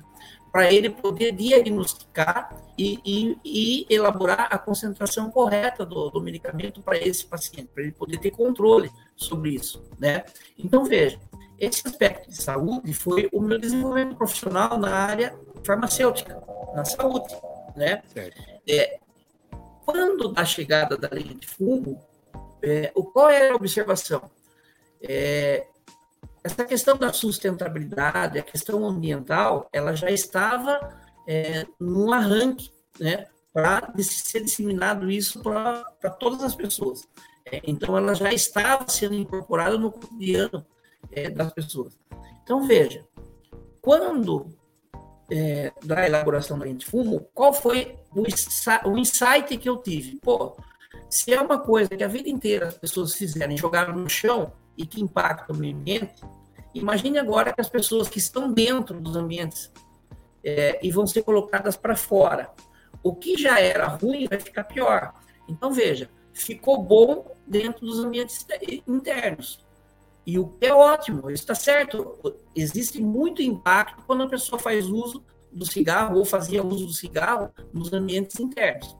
Quando ela é colocada para fora, eu limpei os ambientes internos, mas eu levei o impacto ambiental para fora. Quando a gente fala de impacto ambiental, nós estamos falando de muitos impactos, inclusive da saúde. Então, veja, é lixo jogado no chão, é um vetor de transmissão de doenças, né? Antigamente, antes da Covid, a gente falava de asma brônquica, é, a gente falava de bronquite, é, doenças transmissíveis, porque o cidadão que fuma, ele joga a bituca no chão, ele não lembra que tem um morador de rua é, que faz uso desse cigarro para satisfazer o vício dele, né? Uhum. E ali você tem é, animais peçonhentos, você tem sujeira de toda sorte, você tem muitas bactérias ali, e essa pessoa vai transmitindo essa doença. Com a chegada do Covid, o que nós incluímos nas nossas atividades, palestras e educação? É a transmissão do Covid para essas pessoas. Né? Então, foi incorporado mais uma doença. Então, veja, no nosso trabalho, quando nós fazemos as palestras, atividades educativas, nós estamos falando de qualidade de vida. E qualidade de vida, ela é da questão ambiental, mas é da saúde também das pessoas. Então, veja, nós elencamos impactos da saúde e incorporamos impactos ambientais que era desconhecido da sociedade. Bituca de cigarro, Marcelo, e todos que estão nos ouvindo, ele é considerado um resíduo invisível. Ele é o famoso lixo invisível. As pessoas jogam no chão, ninguém se importa, todo mundo pisa em cima, mas ele está aí contaminando água, contaminando solo. Você quer ver um exemplo? Nós temos um estudo da USP de 2016 que diz o seguinte: duas bitucas de cigarro misturadas em um litro de água geram o equivalente a um litro de esgoto. Isso aí é pertinente só a quem fuma? Não. Quem fuma e quem não fuma paga essa conta. Mas veja o poder de, de toxicidade desse produto. Então, linkamos. Tem um outro estudo da Unifesp de Santos que fala que metade de uma bituca de cigarro é suficiente para a mortandade de animal marinho. Só metade de uma bituca de cigarro. O cara que fuma, né, o cidadão que fuma, ele fuma em média 17 por dia. Então, veja, a preocupação é com a qualidade de vida. Se nós retirarmos um produto tóxico do ambiente, eu não estou promovendo essa contaminação, eu não estou descartando lixo nas ruas, e estou promovendo uma ação educativa para fazer um alerta de tudo que ele joga e impacta no meio ambiente, e que nós pagamos muito caro, e que nós não sabemos. Por um outro lado, nós fazemos campanhas de parar de fumar por um simples detalhe. Olha, olha que impactante isso. Nós não estamos ouvindo falar que a sociedade está diminuindo o consumo de cigarro? Sim. Sim. Então, veja, de 2010 para cá, desde a entrada da lei antifumo, e com esse esforço muito grande na área de saúde, que é pertinente e tem que acontecer para parar de fumar, o custo da saúde em 2016, só com tabagismo, né, despesas de SUS com tabagismo, foi de 56 bilhões de reais. Sabe quanto foi agora, 2021? 112 bilhões de reais. Então, me responda. As pessoas não estão parando de fumar? Mas por que está aumentando essa conta? Quase que dobrou a conta. Tem coisas que não, não, se explica, mas se explica para quem trabalha nisso. Enquanto o cigarro aumentou de preço, o cigarro lícito, as pessoas migraram para o cigarro de contrabando. Eu não sei, que é outra informação. 53% do consumo de cigarro no país é contrabando. Então, veja, nós estamos falando agora de evasão de divisas, nós estamos falando de contrabando e de um mercado ilícito. É, e que traz impactos muito maiores, porque o cigarro de contrabando não tem controle de qualidade, a gente não sabe a, que tipo de substâncias tóxicas estão ali, que são mais potentes e afetam a saúde. Então, você entende como explica o impacto na saúde? É, um ponto que possa talvez ter contribuído para esse aumento aí é, é, no último ano, é, Poiato, e aí você, obviamente, que está no, no meio, né? Eu vou aqui especular, tá? Enquanto você falava, é, é, eu comecei a processar. Tenha sido o fato de que as pessoas tenham é, ficado em casa muito mais tempo, né, se isolado, isso pode ter, para aqueles que já fumavam, ter alavancado o seu consumo, então essa média que você disse aí de 17 cigarros dia tenha se multiplicado por conta de que a pessoa tem muito mais tempo em casa, de certa forma ociosa, e aí toda essa tensão gera um consumo maior. O outro ponto foi a ansiedade daqueles que também tiveram que mudar a sua rotina e passaram a ficar em casa e que então não fumavam ou já fumaram uma vez né, lá atrás e tinham parado, reativar esse, esse vício, né, esse, esse consumo. Você acha que isso pode ter contribuído para esse aumento no, no último Com ano? Com toda certeza, e já tem estatísticas, é até explicar. É, agora, dia 31 de maio, Dia Mundial Antitabagismo. É, nós tivemos um fórum em São Paulo, é, antitabagismo, é, onde participaram é, foi organizado pelo Instituto Dante Pazanese de Cardiologia, Departamento de Hipertensão e Tabagismo. O Instituto Dante Pazanese de Cardiologia, para quem não conhece, é uma das maiores referências em cardiologias do mundo e está aqui no Brasil. Né? É, nós tivemos lá o Dr. Márcio Souza, o chefe do departamento de hipertensão e tabagismo do Dante Casanese. Nós tivemos lá a doutora Estela, que é do INCOR, e ela também é, é diretora executiva da ACT, que é a Aliança para Controle de Tabaco, uma das maiores especialistas no Brasil.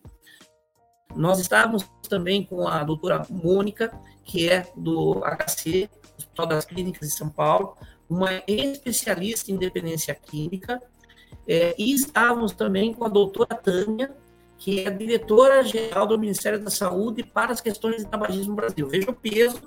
Estava lá o Marcos Poiato falando do impacto ambiental do cigarro. Por quê? Ao contrário do que as pessoas imaginam, é, é, é um problema seríssimo essa questão do cigarro. O cigarro em si é um problema seríssimo e que traz problemas públicos seríssimos e altos custos para os cofres públicos. Então, é por isso que a gente tem que debater constantemente esse tema, pensando exatamente no que o Flávio estava falando, na qualidade de vida do cidadão, mas também do nosso planeta. Por quê? Se eu contamino água, contamino solo, eu promovo queimadas com bitucas de cigarro, no outro dia, essa queimada virou poluição, e que afetou o problema respiratório das pessoas, e no outro dia o postinho de saúde está lotado de gente lá para o problema respiratório. E olha o que você estava falando. Na Covid, aconteceu isso. Olha, nós tivemos desemprego, nós tivemos empresas fechando, nós tivemos pessoas isoladas. É, isso, com certeza, e vários outros fatores, mas isso com certeza aumentou a, a ansiedade das pessoas.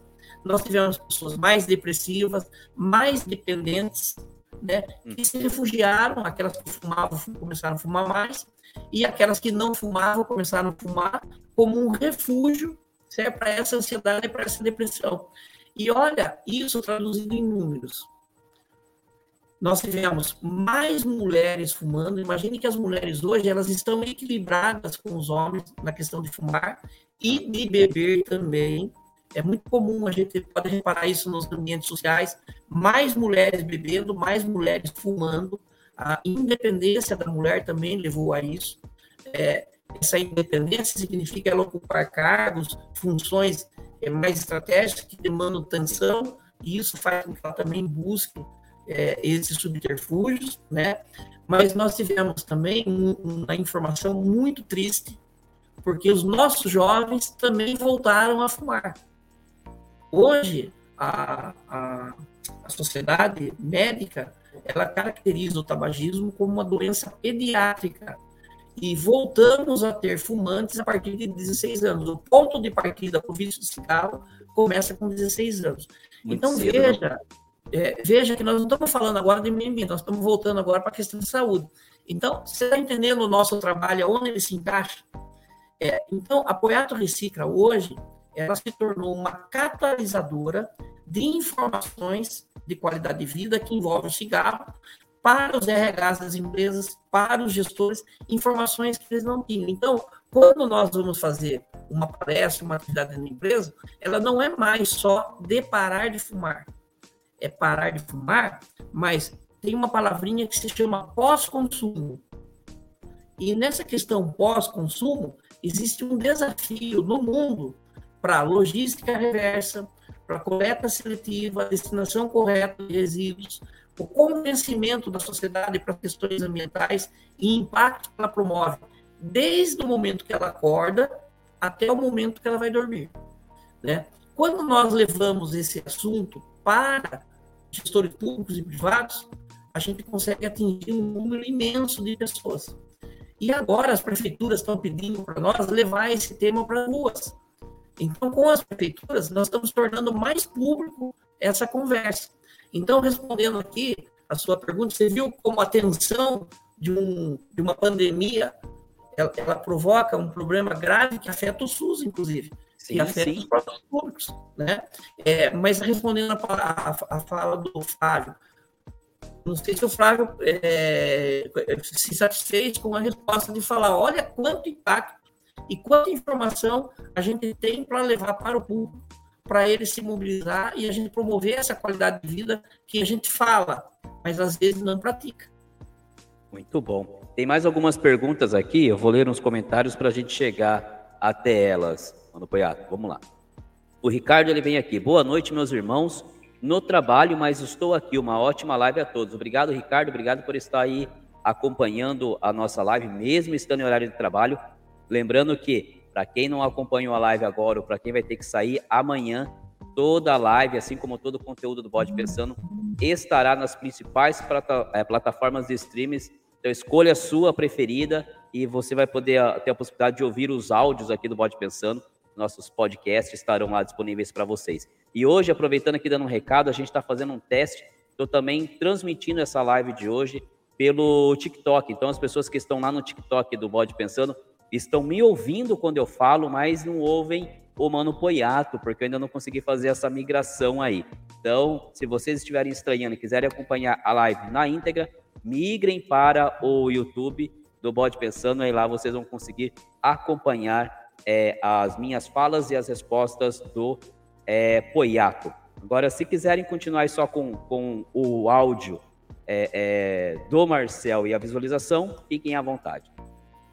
Dando sequência aqui, a Elisângela, nossa cunhada, chega por aqui, manda um boa noite. Ela completa boa noite, Poiato, e boa noite, Marcel.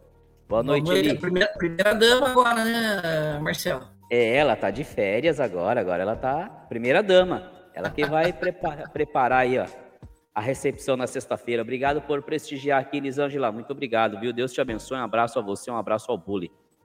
Boa noite, Elisângela. Abração pro Bully.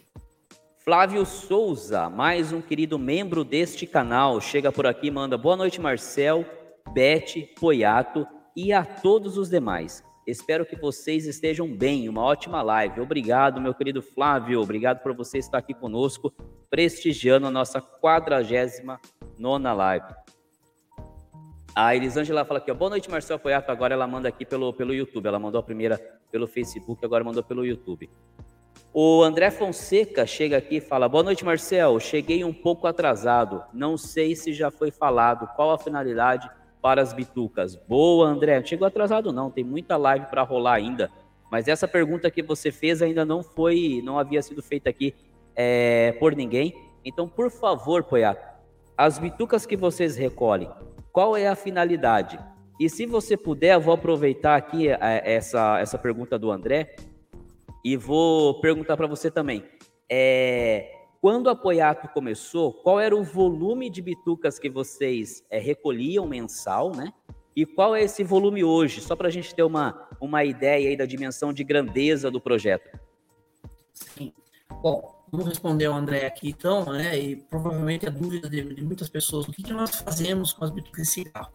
Nós transformamos resíduos de cigarro em papel reciclado artesanal. É, a tecnologia da, desenvolvida pela Universidade de Brasília, desenvolvida e patenteada pela Universidade de Brasília, e que foi licenciada em 2014 pela Poiato Recife. A partir de então, nós construímos uma usina na cidade de Votorantim, e em 2016, com todas as licenças e com todas as autorizações legais, nós inauguramos, então, a primeira usina de reciclagem no Brasil. Bom, nós temos as caixas coletoras, nós temos ações educativas nas cidades, nas empresas, é, nós temos toda a logística completa para que essas bitucas cheguem em perfeito estado na nossa usina, é, e aí, então, nós fazemos o uso da tecnologia. É um processo físico e químico. Físico, porque é cozimento, e químico, porque nós usamos é, soluções químicas para a gente poder neutralizar toda a toxicidade existente nas, nas de cigarro, retirar o odor e acelerar a decomposição do acetato de celulose, que é o filtro de cigarro. Já estou explicando a parte técnica também do processo. Né? É, então, veja, é, nós temos várias vantagens de fazer essa reciclagem. Retirada de produto tóxico da natureza, a eliminação deles através de um processo inovador, o cheiro que é insuportável e acelerar o acetato. Bom, e o que nós transformamos? Transformamos em massa celulósica. Esse é o nome científico. O nome popular, papel artesanal reciclado é um papel mais grosso, aquele papel que, fala, que é utilizado para trabalhos de artes, né? Em escolas, artesãos, tal, que eles podem fazer escultura, uma série de coisas. É, e essa massa celulose nós não vendemos. nós então direcionamos ou doamos para instituições de benemerência ou artesãos ou pessoas em, em, dificuldade e que têm a possibilidade de produzir artes para vender esse material e gerar renda para ela. Então, veja, nós temos várias APAES, nós temos várias instituições de atendimento à saúde mental, é, é, psicossocial, enfim, que recebem essa massa celulósica em forma de massa mesmo. Imagine uma massa de pão, uma massa de pizza. É, então, essa massa ela vai nesse formato. E nesses locais, nós ensinamos, então, essas instituições a produzirem a folha de papel que vai gerar, então, capas de caderno, agendas, blocos, flores, uma infinidade de produtos que são muito bonitos e que têm um valor agregado significativo, inclusive, é, e que hoje está servindo para muitas empresas comprarem de brinde para dar para os seus funcionários e clientes.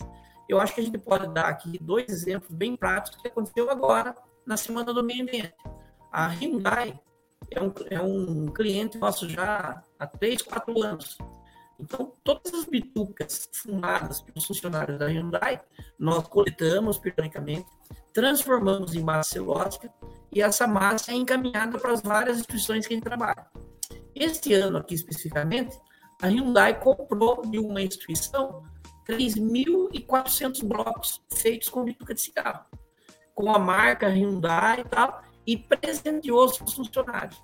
Então, veja, é um estímulo para o funcionário entender que aquela colaboração de não descartar no chão e fazer o encaminhamento correto, ele pode trazer um benefício social para uma entidade que está próxima dele. Pode estar no bairro dele, pode estar na cidade dele, e vai gerar renda para os assistidos e para a própria instituição. Imagina Movimento economia, né? É. Então, veja, nós estamos falando de uma outra situação, que é um trabalho de inclusão e renda que são ações que a gente foi implementando no nosso trabalho, que vai agregando valor. E ao agregar valor, a empresa que contrata, ela tem um certificado que chancela ela também. E, normalmente, as grandes empresas, as grandes multinacionais, empresas médias, elas estão em busca de uma acreditação de mercado, em busca de uma certificação. Então, esse trabalho, ele ajuda nessas certificações. E quando nós fazemos atividade educativa e explicamos é, essa, esse, esse giro de conscientização, de multiplicação do conceito, a gente acaba percebendo que o volume coletado logo em seguida é muito maior. E aí vem aquela pergunta que você fez, né, Marcelo? Quando você começou, quanto que vocês coletavam? O primeiro Isso. meio de coleta na cidade de Votorantim foi de 15 quilos de bituca de cigarro até para as pessoas saberem, um quilo de bituca de cigarro significa é, ou equivale a 2.500 bitucas de cigarro. Hoje, nós estamos processando, pós-pandemia, uma tonelada e 200 quilos de bitucas por mês. Caramba! Parece pouco, mas é muita bituca de cigarro. E isso não representa nem 1% do que está jogado nas ruas e calçadas. e isso vindo, das, isso, isso vindo das mais de 80, 80 cidades que vocês estão presentes. Como, como, que, como que é feito esse, esse transporte, né? É, é, vamos dizer assim, da cidade, a sua base, a sua usina é em Votorantim, certo? Sim. Como que é feito o transporte da cidade mais longe de Votorantim, então aqui para a cidade com esse com esse número de bitucas? É, é, semanal, mensal? Como que é essa logística de coleta aí? A, a coleta ela é mensal. Então, veja, é, existem dois sistemas de logística, um para o setor privado e um para o setor público. Setor público, nós temos muitas caixas espalhadas pela cidade. Então, todas as regiões que nós começamos a trabalhar, nós temos uma pessoa que ela vai fazer esse roteiro de coleta uma vez por mês ela tem o roteiro de coleta, é, tem a limpeza, a manutenção das caixas, eventualmente as trocas das caixas coletoras, porque a, a bituca de cigarro é altamente corrosiva. Imagine 8.680 substâncias tóxicas, tudo que tem de ruim tem lá, né? E é altamente corrosiva. Então a gente precisa estar constantemente fazendo manutenção para que a gente possa então prolongar a vida útil da caixa coletora. Isso é um escopo de sustentabilidade. A gente precisa ter produtos mais duráveis né, no mercado. É, então, veja, nós temos então uma pessoa que faz essa operação para nós, é um colaborador Poeta Recicla, é, e ele faz o armazenamento em bombonas após a coleta, e nós temos a transportadora que faz o envio uma vez por mês para nós aqui. Então, nós temos uma logística de coleta, um ponto de armazenamento e o encaminhamento via transportadora, tudo de forma é, monitorada e controlada como manda as regras né, de transporte, a legislação ambiental, é tudo controlado e auditado. Já o setor privado, ele é diferente. Como ele está no local fechado, é, então veja, é, o próprio pessoal da limpeza da empresa faz a coleta interna, nós temos os coletores, nós temos um recipiente para armazenamento, o pessoal da limpeza faz a coleta, ao invés dele jogar no lixo comum, ele vai armazenar nesse recipiente. Quando fecha o mês, ele vai nos informar o peso e o tamanho da caixa, porque ele vai colocar numa caixa de papelão e ele vai embalar para uma remessa. Dependendo do peso, essa remessa pode vir via correio ou via transportadora. No correio, nós temos um limite que é permitido o transporte. Acima disso, é uma transportadora. Então, o próprio funcionário da empresa responsável pela operação, operação é muito simples. Ele vai armazenar, final do mês ele embaixo, embala numa caixa de papelão, ele informa para um colaborador da Quatro Recicla aqui, responsável pela logística, e nós, então, com o peso, endereço e a medida da caixa, nós acionamos o transportador ou correio para fazer a retirada na própria empresa. Ele não precisa levar no correio ou na transportadora. Então, nós temos toda uma estrutura de logística e, como você falou, nós temos clientes no Pará, nós temos clientes no Amazonas, Fortaleza, Porto Alegre, Paraná, enfim, a gente tem clientes no Brasil inteiro que utiliza essa logística da Poeta Recicla para fazer o envio dos materiais. Muito bom. Show de bola, mano. Ó, nós vamos conversando, Marcelo, e você vai percebendo, olha, começou com as caixas coletoras, nós estamos falando agora de uma logística adequada, nós temos que entrar no processo de educação, porque nós temos três programas de educação, entra na tecnologia, porque quando chega na operação, nós temos uma tecnologia que é única no mundo, patenteada, e depois nós temos o trabalho de inclusão e renda. Tudo isso depois é transformado num relatório que a empresa recebe mensalmente. Sim. Né? E, e, e, eu ainda tenho uma pergunta aí que eu vou deixar para o final. Se alguém não a tiver feito aqui, eu vou começar a ler de novo os comentários. Mas eu tenho uma pergunta aí que, para mim, aqui, da maneira como eu penso, é, é ela é fundamental para que tudo isso hoje esteja do tamanho que está, que a Coiato Recicla esteja do tamanho que está, mas a gente vai chegar lá. Vamos lá. Vamos aqui para a próxima pergunta. O Ulisses Pessoa, ele manda aqui, ó. Boa noite, meus irmãos. Que o grande arquiteto do universo ilumine essa live. É, deixei de visitar uma loja hoje para ver essa live, pois vai ser muito enriquecedora. Caramba, Ulisses, muito obrigado, meu irmão. Obrigado pelo prestígio, obrigado pela honra. Deixou de visitar aí uma oficina para acompanhar a live aqui no canal. Muito obrigado. Mas vá depois na oficina aí visitar, porque as visitações em lojas é algo maravilhoso. Mas eu agradeço aí o carinho de coração, muito obrigado. E que bom, espero que esteja é, é, atendendo a sua expectativa aí naquilo que você tinha para essa noite, viu? Muito obrigado por estar conosco aqui. Marcelo, vou aproveitar até mandar um recado para o Liz. Né? Opa, manda aí. É, que, que, que, depois você pode me ajudar nisso, até a gente saber a cidade que os irmãos estão, é, que eventualmente a gente também, como trabalha em muitas cidades, é, às vezes a gente vai estar fazendo uma palestra numa cidade e a gente pode fazer uma palestra na própria loja dos irmãos. Então eu me, me disponibilizo para eventualmente estar visitando a loja, mas também podendo transferir essas informações para os irmãos das lojas que estão nos, nos assistindo aqui. Muito bom, ô Mano Paiato. Isso você vai ficar legal, Ulisses e todos os irmãos que, que estão aqui acompanhando a live, que vão ouvir a live depois é, é, nas plataformas de áudio ou que vão rever a live aqui no, no, no canal. Então fica o recado do Bruno Poiato, ele está se, é, é, se colocando à disposição para, dependendo da cidade em que os irmãos estão, poder levar uma palestra mais, mais profunda no assunto para vossas oficinas. O que vai acontecer também, é, é, Poiato, que talvez te ajude nesse sentido, é que assim, todos os participantes das lives aqui do canal Bode Pensando, ou seja, todas aquelas pessoas, sejam elas irmãos de ordem ou os fraternos, que já passaram por essas 49 lives aqui como entrevistados, eu coloco num grupo de WhatsApp chamado Fraternos. Nesse grupo nós Show. temos irmãos de algumas regiões aqui do Brasil.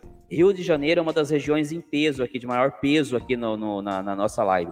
Então, se você assim desejar, a partir de amanhã eu te insiro nesse grupo. Não é um grupo, a gente é um grupo muito bacana, o pessoal se respeita muito. E aí lá você pode estar falando com esses irmãos do Rio de Janeiro no momento em que você vá para lá com a sua agenda. Por exemplo, Sim.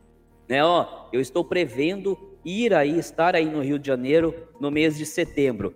Com certeza esses irmãos vão conseguir fazer uma movimentação para te levar em uma das lojas e você não só levar é, é, o nome da Apoiato Recicla para essa oficina, como também o nome aqui do nosso Oriente de Sorocaba. Então, se você assim permitir, certeza. a partir de amanhã, você estará inserido nesse grupo. E lá, se você quiser, então, compartilhar sua agenda para que os irmãos se movimentem nesse sentido, fica à vontade, viu? Não, excelente, já está já tá autorizado, já estamos dentro. Show de bola. É, o Sérgio, Sérgio Rodrigo, ele manda aqui, ó, obrigado por tirar minha dúvida. Gosto muito dos seus vídeos. Obrigado, Sérgio, eu que agradeço. E que bom que os vídeos estão sendo é, bons, né? Estão conseguindo atender à necessidade de vocês. Como eu disse, é feito com muito carinho, é feito com muito cuidado. Eu levo meses escrevendo os textos, né, dos pensamentos, leio, releio para ver se eu estou conseguindo entregar para vocês aquilo que vocês esperam, sem ferir aquilo que eu juro em loja, que é de revelar sinais, toques e palavras ou aquilo que a gente discute em loja. Então, não são textos feitos do dia para a noite. Tem alguns textos já aqui redigidos, mas todos revisados, porque eu quero, como vocês sabem, falar de maçonaria, mas respeitando a maçonaria. Então, que bom que você está gostando, que bom que está ali atendendo. Eu fico muito feliz com esses feedbacks. Meu querido Flávio Souza, membro deste canal, ele fala aqui, ó, Marcos, quais as dificuldades e vantagens de um empresário declarado maçom? Já teve algum preconceito ou dificuldade em fechar negócio ou com cliente por este motivo? Obrigado e sucesso. Sensacional sua pergunta, Flavião. Pô, é essa, ó, Flávio, eu vou falar para você que nesses 12 anos de atividade foi a primeira vez que, que me perguntaram isso. É, bom, eu responderia com muito cuidado, vou responder para você com, o coração também.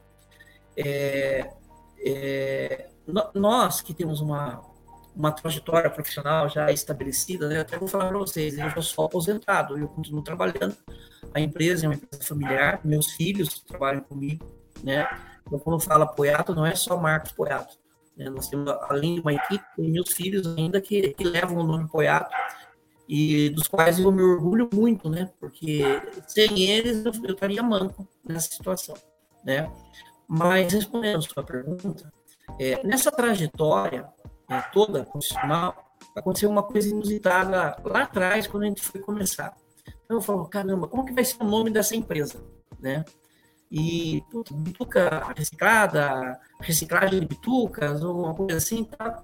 E aí, como eu trabalhava no meio médico, tive um médico muito amigo, né?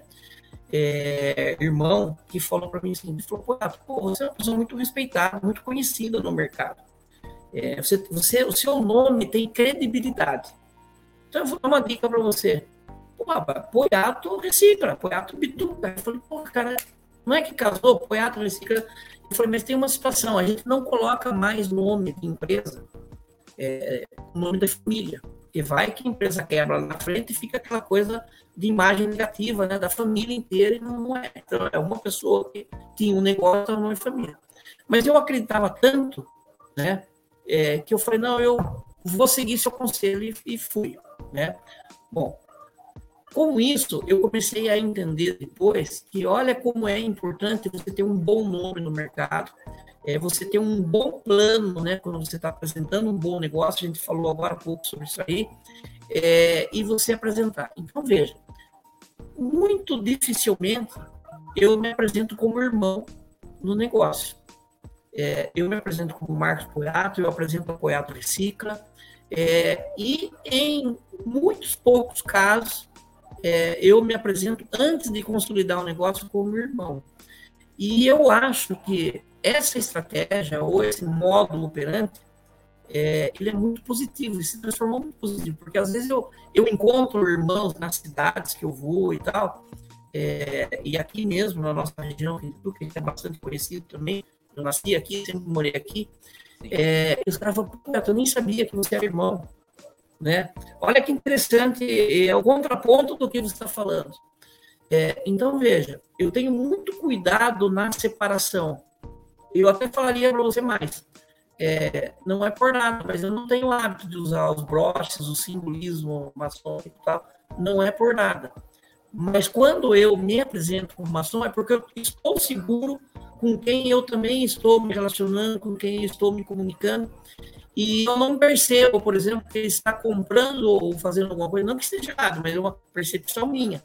É que ele está comprando porque eu sou irmão. Né? Porque, antes de mais nada, tem um trabalho sério por detrás, um compromisso com a sociedade, porque nós, irmãos, trazemos isso. E como eu falei para vocês, essa missão de vida ela faz parte né, da formação de um maçom. Né? Sim. É, então, eu tenho compromisso com a sociedade e eu, eu procuro honrar esse compromisso. Então, isso não me atrapalha de forma alguma.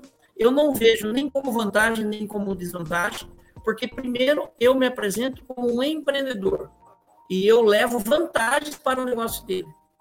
No fraterno, depois de conhecido, eu me apresento como irmão se assim eu entender que é, ou compreender que ele também é um irmão. Aí se houver sim, a abertura, né? Exatamente, se houver abertura. É, então, eu não vejo vantagem ou desvantagem. E a gente sabe, né, no nosso meio, e eu posso falar que eu, eu estou na ordem desde 1999, né, que a gente encontra muitos irmãos que se utilizam primeiro dessa vantagem para depois fazer os seus negócios. Então, Muito. são modos operantes, vamos dizer assim. É. Eu não utilizo essa estratégia. É tipo o plano de negócio que a gente falou tanto aqui, né, desde o início da live. O plano de negócio de alguns é o primeiro tópico, sou maçom. Sim. É? Sim. É. É, então, é, eu, eu diria que é, se apresente, apresente seu projeto, faça o seu negócio acontecer. E olha, e se ele acontecer, e aí depois o irmão souber que você é irmão, cara, aí a coisa pode deslanchar. Não necessariamente, mas ele pode deslanchar. Muito bom. Show de bola, Poiato. Agradecer aqui ao nosso querido irmão Fred, que está acompanhando a gente pelo TikTok. É, ele manda um tríplice fraternal abraço. Um tríplice fraternal abraço, meu irmão. Se estiver estranhando aí que você só está me ouvindo, em algum momento eu fico calado, é porque a gente está transmitindo essa live pelo canal do Pode Pensando no YouTube. Então, se quiser acompanhar na íntegra, por favor, migre para o YouTube para acompanhar a minha fala e a fala do nosso convidado.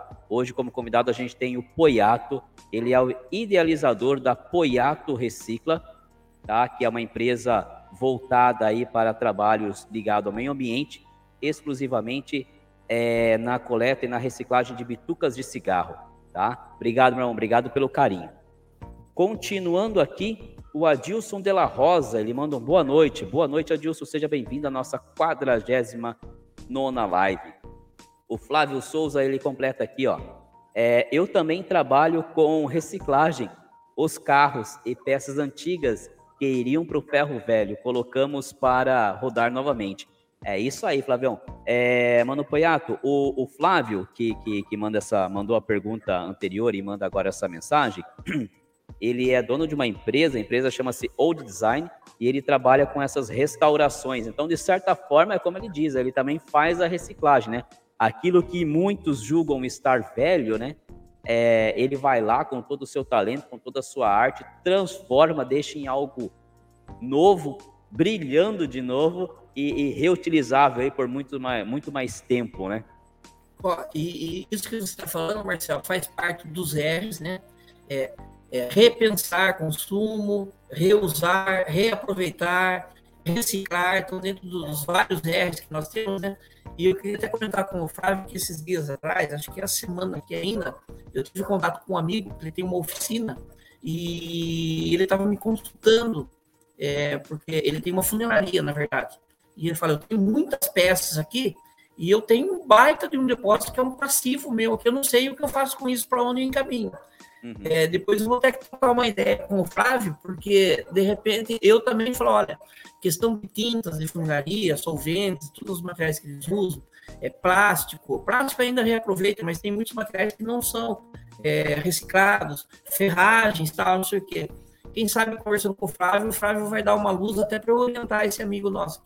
Show de bola. O que eu tô, o que eu tô contente na noite de hoje, Poiato, é que eu tô vendo que a gente está conversando, está esclarecendo sobre esse tema que é muito importante para todos, né? É um Vai ficar gravado aqui para que todos possam é, usufruir desse conteúdo no futuro e que ao longo dessa nossa live, ao longo dessa, desse nosso bate-papo, a gente está vendo possibilidades aí de, de, de, interações entre negócios, né? Hora de você Sim. disponibilizar sua agenda em mais um canal e o Bode Pensando fica à disposição para que você faça isso. Ora esse link aí, por exemplo, com o Flávio. Então é isso. É, é a gente pensar fora da caixinha. Primeiro a gente se ajudar e de que forma? Hoje a gente está se ajudando, né? A gente é irmão há mais de cinco anos e hoje a gente está fazendo, como você usou bem a palavra em um momento aqui há pouco, um network. Eu estou utilizando dessa sua expertise como empresário, como empreendedor nesse tema tão, tão bacana e tão em alta que é o meio ambiente, aqui contribuindo e distribuindo esse conteúdo para os inscritos do canal Bode Pensando. Por outro lado, você está utilizando dessa, desse meio de comunicação. Então, isso que é o bacana, é isso que a gente tem que fazer mais vezes uns pelos outros. É isso Sim. que hoje eu sinto falta na maçonaria. Você bem colocou que você não usa é, é, a maçonaria como, como uma dianteira nos seus negócios. Bem, o canal aqui é voltado para a maçonaria, mas quem está aqui sabe o quanto a gente agrega e une os maçons e os não maçons. Mas eu percebo que se a gente, como irmãos, se unissem em trabalhos, em possibilidades de divulgação como essa, entre nós, nós ganharíamos muito mais força. Concorda comigo nesse ponto, mano? Mas não tenha, não tenha dúvida disso, Marcelo. Estava esperando até você dar deixa para falar, porque na verdade esse é o nosso fundamento de vida, né? Você, você imagine, olha, é, foi uma das decisões quando eu abandonei minha vida executiva. Cara, eu tenho uma vida estável, num cargo alto, com uma boa remuneração, com um status, com grandes benefícios, e abrir mão para eu viver. Por quê? Em determinado momento eu falei, cara, com tanto conhecimento, e com uma necessidade no mercado, porque eu vejo isso, né, e hoje as autoridades também estão entendendo, como um trabalho de utilidade pública, né? Então, veja, e se eu não investisse nisso, e se eu não fizesse, todo esse conhecimento ia ficar parado, ele ia ficar armazenado e a sociedade não, não teria essa possibilidade de debater como nós estamos debatendo hoje aqui. Então, veja, quando eu falo que eu trago comigo essa missão, porque eu poderia lá atrás, nossa, mas é muito difícil, né? Ficar todo dia convencendo e contando história, convencendo e contando história de uma coisa que está aí, né? Para todo mundo ver. É, e não, eu, eu vejo muita naturalidade, eu vejo, fico, eu, eu me sinto muito bem, feliz, investir. É, estamos tendo um retorno, porque nós estamos falando de negócio, do empreendimento, e temos retorno disso, para que a gente possa investir mais, expandir mais, levar mais conhecimento e, e mais qualidade de vida para o cidadão. Porque esse é o fundamento, inclusive, do maçom, né? É, porque a, a, a maçonaria ela é, foi construída através da história, né? Grandes homens, grandes construtores da história, certo? É, praticamente, se não todos, a grande maioria era maçom. Né? É, e dentro das atribuições do maçom, é, ele não só se evoluir, né, como pessoa, como profissional, a busca do conhecimento, é ele aplicar esse conhecimento que ele, ele traz e ser útil para a sociedade. É, então, antes de mais nada, o nosso trabalho é um trabalho socioambiental. mas ele também é um, um, um case de empreendimento, onde nós também geramos emprego, nós pagamos impostos e a gente desenvolve a economia. Então, veja, eu tenho ou tive essa possibilidade, o grande arquiteto do universo que nos deu essa possibilidade de, de fazer essa construção. Não é uma coisa assim gigante, extraordinária, ela está ganhando volume. Mas a minha satisfação é ver que essa, essa prospecção ela vem acontecendo de forma é, equilibrada, crescente e com ainda muitas possibilidades para outras gerações se beneficiar de tudo isso que nós estamos fazendo. Marcelo, eu vou contar uma coisa aqui agora, que é, nós já temos mais três tecnologias dentro do nosso escopo de trabalho. Ó, hum. No processo nosso, nós geramos um efluente. Espera aí que eu vou colocar, vou colocar a chamada aqui de exclusiva, igual na, na TV. Então pode. Vai. Mentira, pode ir, mano. Eu tô brincando. Ah, então, eu tô acreditando aqui, ó, tá vendo? é, ô, Marcel, olha, nós agora, o ano passado, num estudo com a USP de São Paulo, é, Departamento de Farmácia da USP, é, um, um, dos maiores custos nossos é o tratamento do efluente. Então, nós temos um efluente, ela vai para um tanque de contenção, recebe um tratamento, nós reusamos essa água no processo seguinte, e nós temos 10% de efluente. Esse efluente é um, líquido totalmente tóxico, que não pode ser é, descartado em esgoto, na rede fluvial tal. Então, nós temos uma empresa em Jundiaí, que ela recolhe esse material, faz o tratamento especializado e depois sim ela faz a destinação correta. Bom, bom maior custo nosso. Bom, com a USP São Paulo, nós estudamos esse efluente. Bom, qual é o resultado disso? Nós podemos transformar em inseticida, nós podemos transformar isso em produto para PET, um antisséptico para PET, é, uma pulga para cachorro, gato, por exemplo. E a terceira solução é transformar esse fluente num medicamento para tratamento de tabagismo. Veja, é, nós temos uma tecnologia que transforma isso em papel, único no mundo. E agora nós temos mais três para colocar isso no mercado com outras possibilidades, como o efluente. Então, veja, o aprimoramento, a evolução da ciência brasileira e o conhecimento que nós temos e o controle disso. Cara, isso é um case. Já é um case por si só.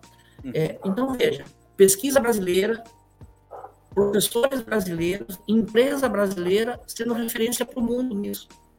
Cara, tem um peso muito grande. Agora pergunto, e se eu não quisesse investir nisso? Eu não teria necessidade de investir nisso. Mas a nossa missão faz com que a gente siga em frente e vá evoluindo. Você está entendendo? É isso que a gente quer passar para os irmãos.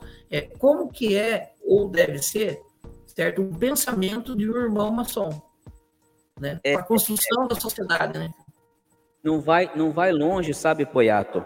É óbvio que guardadas as suas devidas proporções, não chega nem nem nem no calcanhar do que é o projeto da Poiato Recicla, né? Em termos de, de contribuição para com para com o meio ambiente, para com a sociedade, para com o mundo como um todo, já que você leva essa tecnologia, leva esse projeto, não só no Brasil, mas para fora do Brasil, inclusive.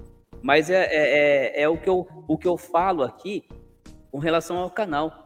Olha o que é o canal. Nós temos, nós temos mais de 3 mil maçons só aqui no nosso Oriente, tá? E eu não saio divulgando para ninguém do canal. Mas olha o que é o projeto do canal. É levar nós que somos irmãos a refletir sobre os nossos assuntos. Então, por exemplo, quando eu tenho o, o vídeo lá no canal lá que intitulado A Iniciação, eu não estou contando a iniciação. Eu vou levar você, que é um irmão de ordem, a refletir sobre a sua iniciação. Eu conto o meu sentimento, eu filosofo sobre a, a iniciação. E, e aos que não são, livrá-los de golpe. Então, ao longo desse um ano e quatro meses do canal, Coiato, você não tem noção da quantidade de pessoas que a gente já conseguiu orientar nesse sentido, tá? A quantidade de irmãos que vieram até mim e pegaram os vídeos que são postados aqui no canal, se identificaram e falaram, mano, eu gostei, posso usar como base para o meu trabalho para apresentar Sim. em loja?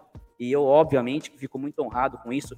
Mas na maioria, os irmãos, quando, quando a, alguns deles, quando descobrem o canal, por exemplo, torcem o nariz, acham que eu estou é, aqui na rede social, no YouTube, no Facebook, no Instagram, agora no Se TikTok, que eu, que eu estou abrindo a maçonaria. De certa forma eu estou, mas não da forma como eles pensam. Eu não estou jogando tudo aquilo que a gente jura todas as sextas-feiras aos quatro cantos. Pelo contrário, eu estou trazendo, eu estou praticando a maçonaria aqui no sentido de trazer mais valorosos irmãos para a nossa ordem. E esse canal já conseguiu, ao longo desse um ano e quatro meses, trazer valorosos irmãos para oficinas nos quatro cantos desse nosso Brasil, inclusive fora do país. Já irmãos relatam que passaram a admirar mais a ordem, a voltar a admirar a ordem pelo, pelos vídeos do canal. Então, esse é o trabalho do canal e de orientação. Então, quando a gente espera que a maioria vá, identifique, apoie, é pô, que legal, meu irmão, que bacana, vamos divulgar isso aí. Eles torcem, não se atentam ao projeto, não querem participar, não querem colaborar. Mas o que eu peço ao grande arquiteto do universo é que, se pelo menos não prejudicarem, já tá bom demais. Sim.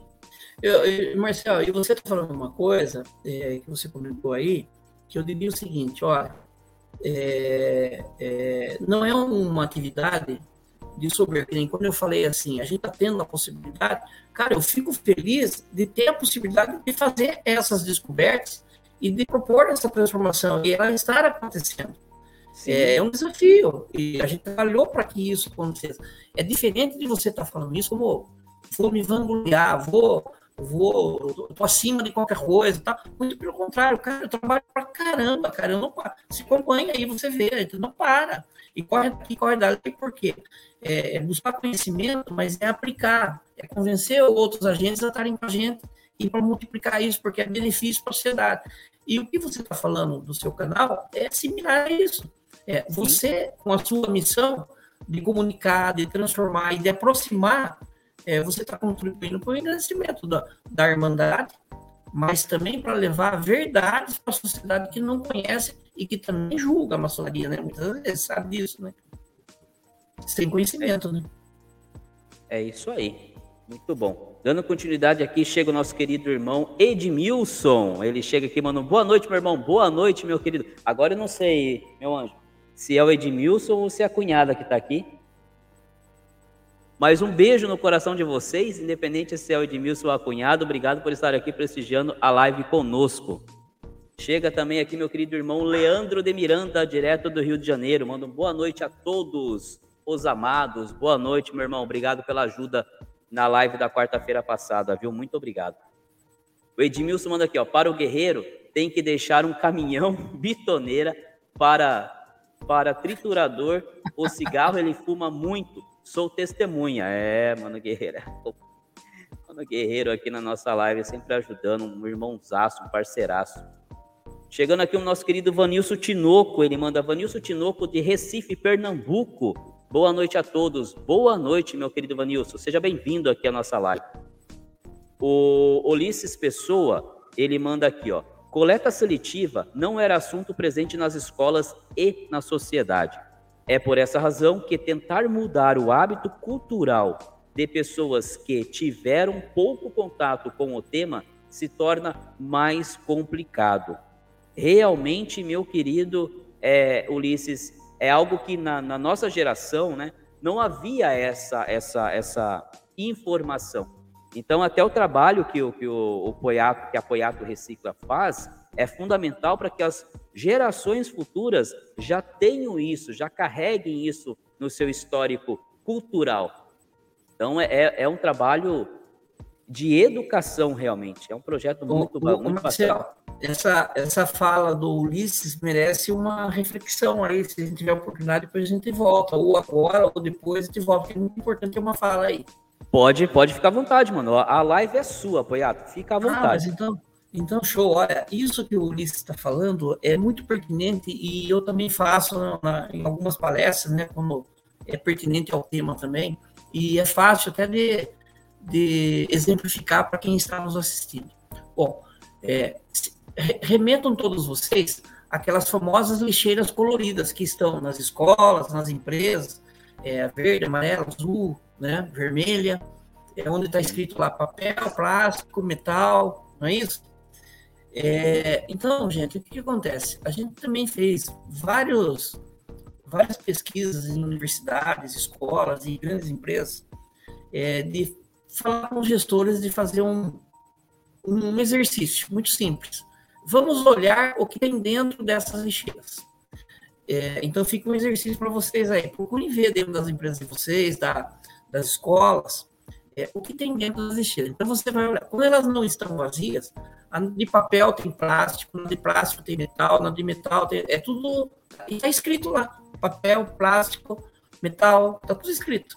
Então, quando a gente começou a fazer esse exercício, vamos começar a fazer mais em outros lugares. Tal. Aí a gente começou a andar para o Brasil inteiro fazendo exercício. Qual a conclusão que a gente chegou? Falou, gente, mesmo estando escrito, o pessoal joga errado.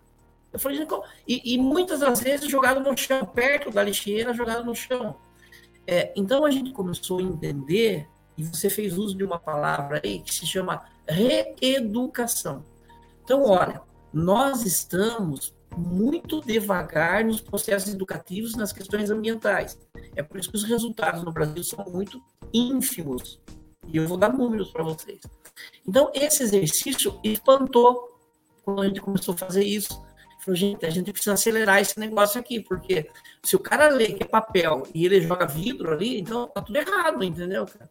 Se ele lê que é metal e ele joga plástico, onde nós estamos indo? Entendeu? Ele não está entendendo.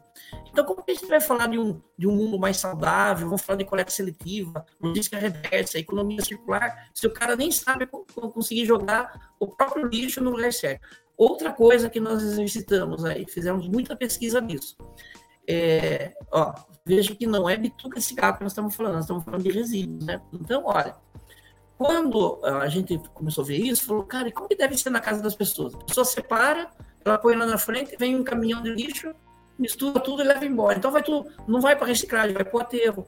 Sim. Cara, vocês conseguem entender que isso é um fato no Brasil? Isso faz com que a pessoa que queira colaborar, ela fique desestimulada, porque ela fala, o que, que adianta eu separar aqui, eu ponho lá e vem o caminhão e leva tudo. Por quê? As políticas públicas, os treinamentos, as capacitações das pessoas não acontecem de verdade e o que acaba acontecendo é que vai tudo para um aterro sanitário. Né? Então, veja, olha em termos de número. A ONU diz né, que 90% do nosso resíduo é ou compostável ou reciclável. E só 10% deve ir para o aterro. No Brasil, Agora, porque nós melhoramos um pouco o índice. Nós estamos reciclando só 4%. Está indo 96% para o aterro. É, alguém fala, mas, mas o que, que tem isso? Não está certo. O caminhão de lixo passa e pega. Não, está tá certo. Né? Essa é a lógica. Mas vamos falar agora em impacto social e ambiental e o impacto econômico. Olha, é um problema ambiental que faz com que as cidades não tenham mais aterro, e ela não tenha nem lixão para mandar. Vamos dar um exemplo aqui de Sorocaba. O nosso lixo vai para Iperó. Sim. É, então, com certeza, é, fica mais caro para mandar 30, 40 quilômetros para frente. Certo? É, então, fica mais caro. Fica mais caro, vem na minha conta de taxa de lixo, taxa de esgoto. Então, aquele trauma de começo de ano é, que você paga é exatamente por causa disso que você não participa, de que você não discute e que você também não muda hábito.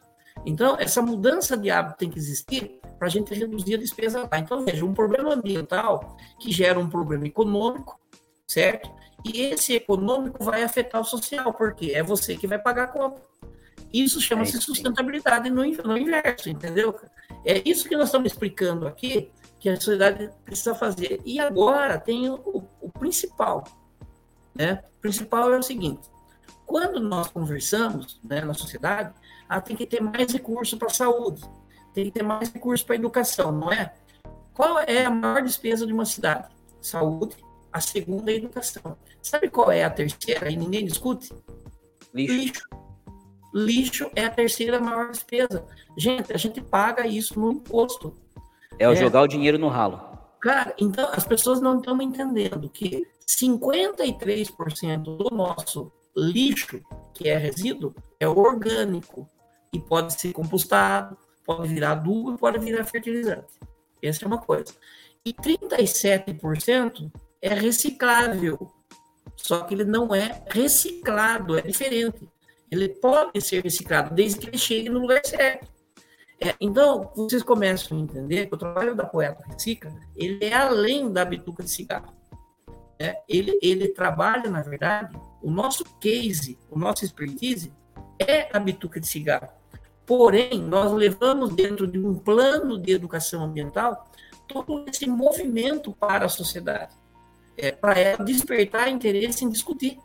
Porque se nós não discutirmos, a gente só vai ficar falando assim: nossa, está faltando água, nossa, o ar está tá muito quente, o clima está tá esquentando. Ah, é, eu não tenho onde pôr meu resíduo, como que nós vamos fazer?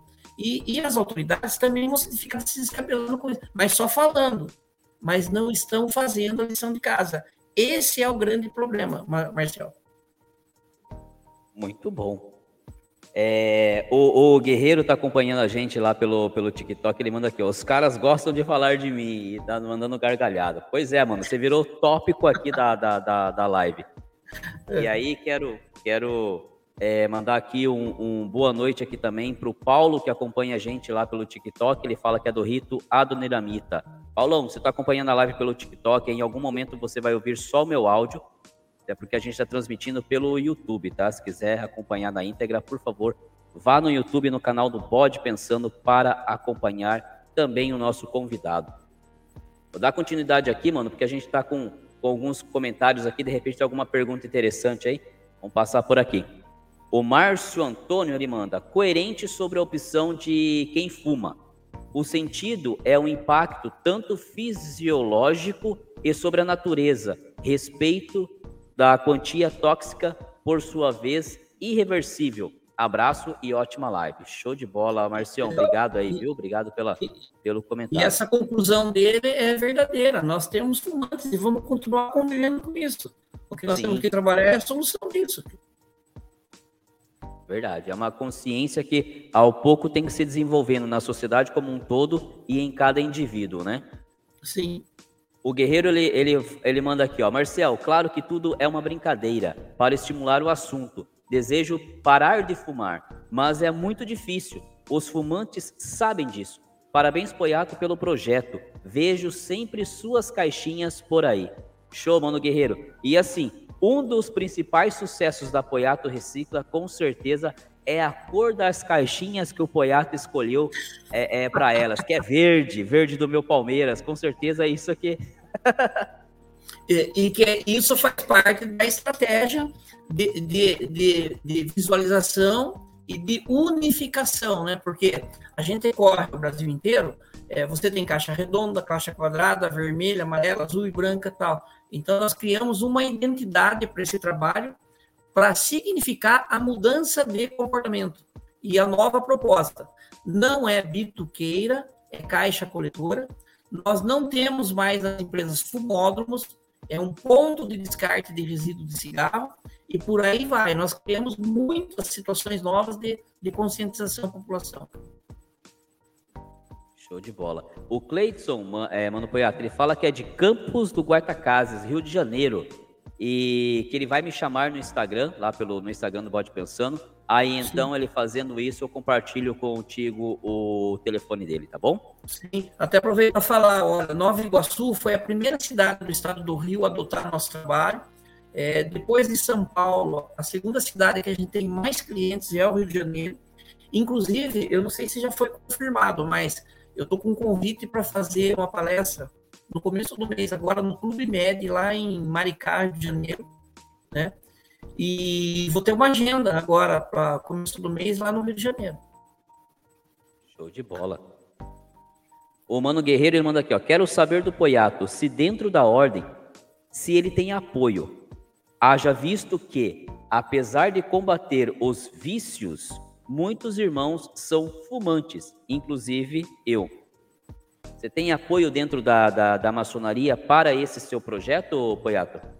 Não, eu diria que nós temos simpatizantes, nós não temos apoio. Assim como nós não temos apoio de governo, nós não temos verba pública investida, nada. Sempre foi recurso próprio.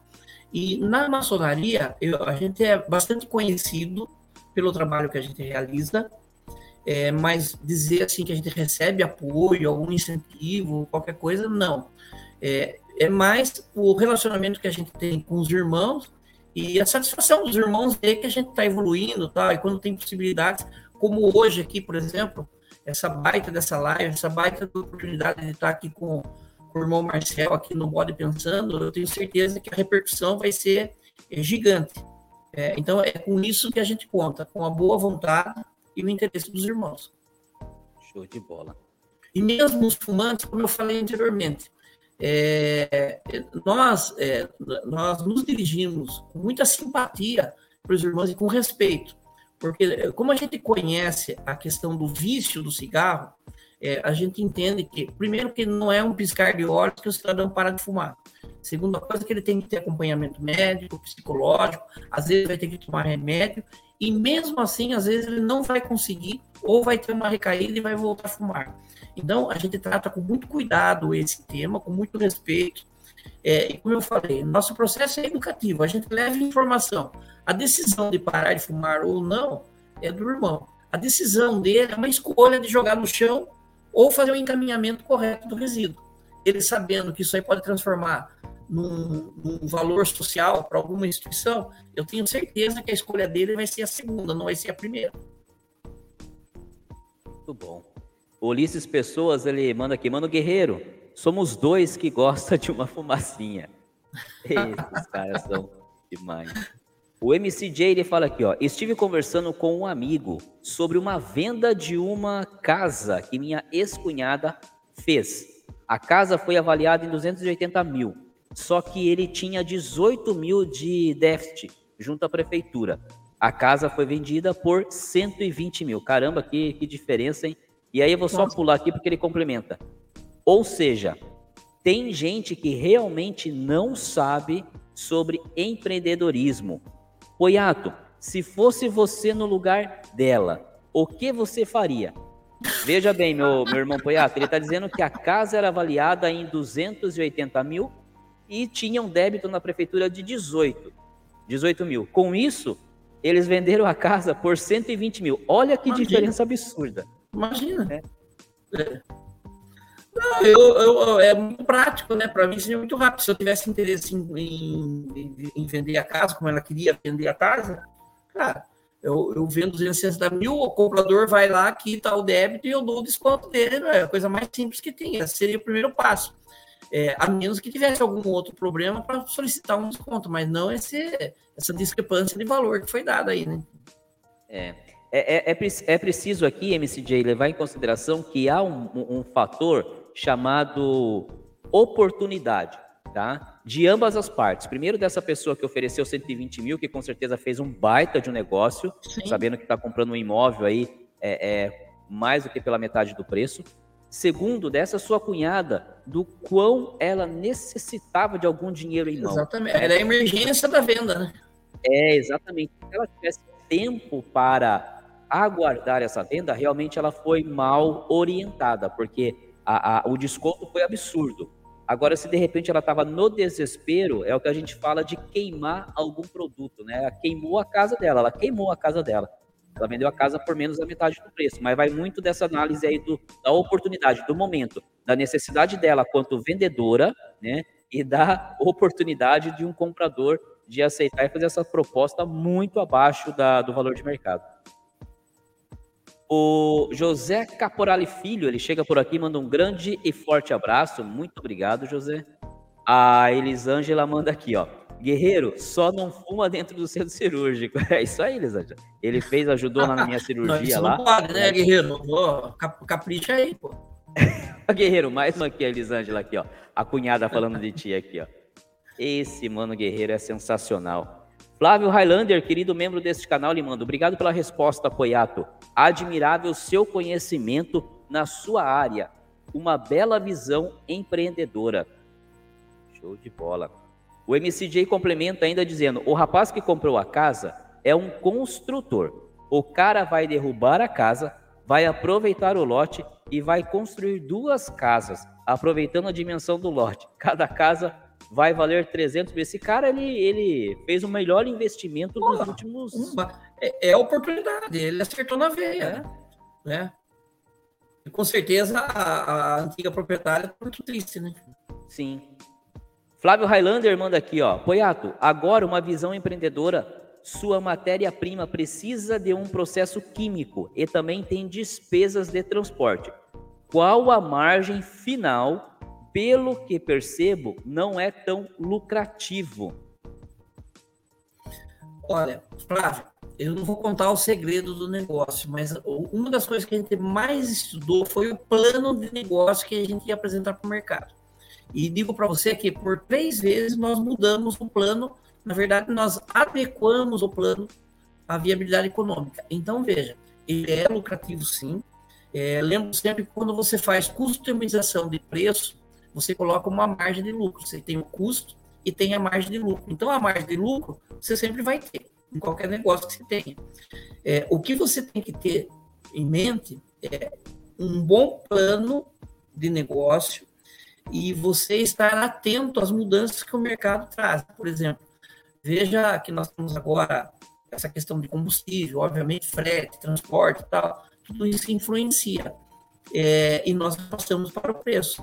Então, é, é fundamental que em toda a sua operação você esteja fazendo as análises de risco, você esteja customizado o tempo todo, você tem que estar avaliando sua operação e os custos dela para que você possa transferir isso para os preços. Detalhe, esse preço também tem que ser convidativo para o mercado, porque também não adianta se repassar preço de forma que o mercado não, não compre o seu produto. E um outro detalhe, que aí eu vou contar uma historinha para você. Como nós somos únicos no mercado, é, não tem comparativo de preço, é uma questão de estratégia. Eu coloco um preço que o mercado compra, né? Ele não precisa ser nem baixo e nem precisa ser alto, ele precisa ser justo. E digo para você que a gente está numa prospecção muito grande nesse momento. Muito bom. O Mano Guerreiro, ele manda aqui, lá pelo, pelo TikTok, vou sair candidato a vereador na próxima. Boa. E aí ele manda um recado para você, dona Beth. Ele manda aqui, ó, Beth, faz um chá de gengibre com mel e limão para esse rapaz. Tô precisando mesmo, mano. A, a dona Beth está aqui hoje terminando as atividades da, dela aqui da escola, que sábado tem reunião, então ela está terminando algumas atividades, alguns relatórios para entregar para os pais dos alunos, mas tá dado o recado aqui, mano. Vou aguardar o chazinho de gengibre assim que acabar a live, que seria uma boa para dar uma aliviada na garganta. Ô, Marcel, deixa eu fazer mais um falar. comentário pro, pro Flávio ali, com essa hum. relação de custo, de viabilidade econômica e lucratividade é, também. É, específico para o nosso negócio. Veja, é um negócio inovador, nós não temos concorrência, é, então, nós nos tornamos o, o, o, o, divisor de águas do mercado. É, então, veja, você, você tem que analisar é, que nós temos vários dispositivos. Nós temos caixa coletora, nós temos a logística, nós temos a tecnologia, nós pagamos royalties para os pesquisadores, para universidades. É, tudo isso engloba na, na questão do custo. Uhum. É, mas veja, essas ações separadas, elas não fazem um ciclo completo. Por que, que uma empresa compra o nosso pacote? Porque nós oferecemos o um serviço completo para ela. Ela não tem trabalhos outros. Eu não deixo rastro para ela. Então, quando ela compra, ela compra um pacote de economia circular fechado. A prefeitura, quando fecha comigo, ela compra o pacote inteiro. Por quê? Ela não tem profissionais especializados nessa área. É, e o que a gente vê muito no mercado é que as pessoas, por exemplo, ah, eu quero vender caixa coletora. Ah, eu quero fazer palestra. Ah, eu quero fazer. Não, nós fazemos tudo. Nós temos caixa coletora, nós fazemos logística, é, nós fazemos as palestras. Então, é, nós temos todos os profissionais dentro de um pacote de serviço. É, isso também eu misturo como um sucesso da nossa operação. É muito trabalhoso, mas ele é o correto, entendeu? Eu, eu entrego o pacote com certificado. O que o mercado às vezes não dá. Tem um que vende caixa, tem um que faz palestra, tem um que faz coleta. E tá bom, e chega onde isso aí? Não chega em lugar nenhum. Esse é o diferencial nosso, entendeu? Muito bom. O João César, ele manda aqui, ó. Boa noite a todos. Cheguei meio atrasado, mas estamos por aqui. Boa noite, João César. Seja bem-vindo à nossa live. Tem muito tema para a gente falar aqui ainda. Matheus Domingos, ele manda aqui, ó. Senhor Poiato, esse assunto me lembrou muito o limite ecológico do livro Cabala do Dinheiro. Você tem, você tem total razão, né? E, e diria também, né, é, para ele, que você tem, como que é, Puta, agora fugiu o nome, eu estava o nome para falar para ele do outro, Maquiavel, né? Porque nessa situação do cigarro, que é um tabu, porque você veja, é, nós temos fumantes e temos não fumantes.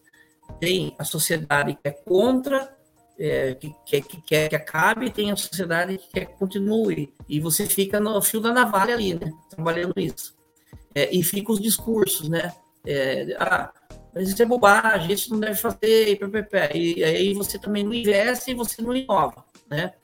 Mas o Maquiavel ensina muita coisa sobre isso. Então, veja, o inusitado para nós né, virou uma estratégia, não uma estratégia de guerra, mas uma estratégia de um negócio diferenciado. E que dentro de uma guerra nós estamos vencendo ela, que é a guerra do preconceito, da discriminação, do tabu. Porque muita gente, como eu falei no começo aí, a gente está conversando, pô, não tem outra coisa para você fazer, eu vou ter que pagar para você coletar de cigarro. Eu falei, pois é, você vai ter que pagar porque é responsabilidade social da sua empresa. Você tem que fazer isso. É, mas ele não conhecia. Aí quando a gente tem a conversa do porquê, aí ele fala, pô, mas por que você não falou antes? Hoje, muitos colegas né, que lá atrás falavam, pô, não vou fazer isso aí agora. Tá, Hoje ele fala, pô, por que você não falou isso antes para mim?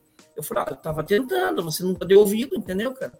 Mas agora você está precisando fazer, não está precisando, tô, porque as normas de sustentabilidade, os investimentos externos, as governanças, o novo, o novo assunto do mercado chama ESG.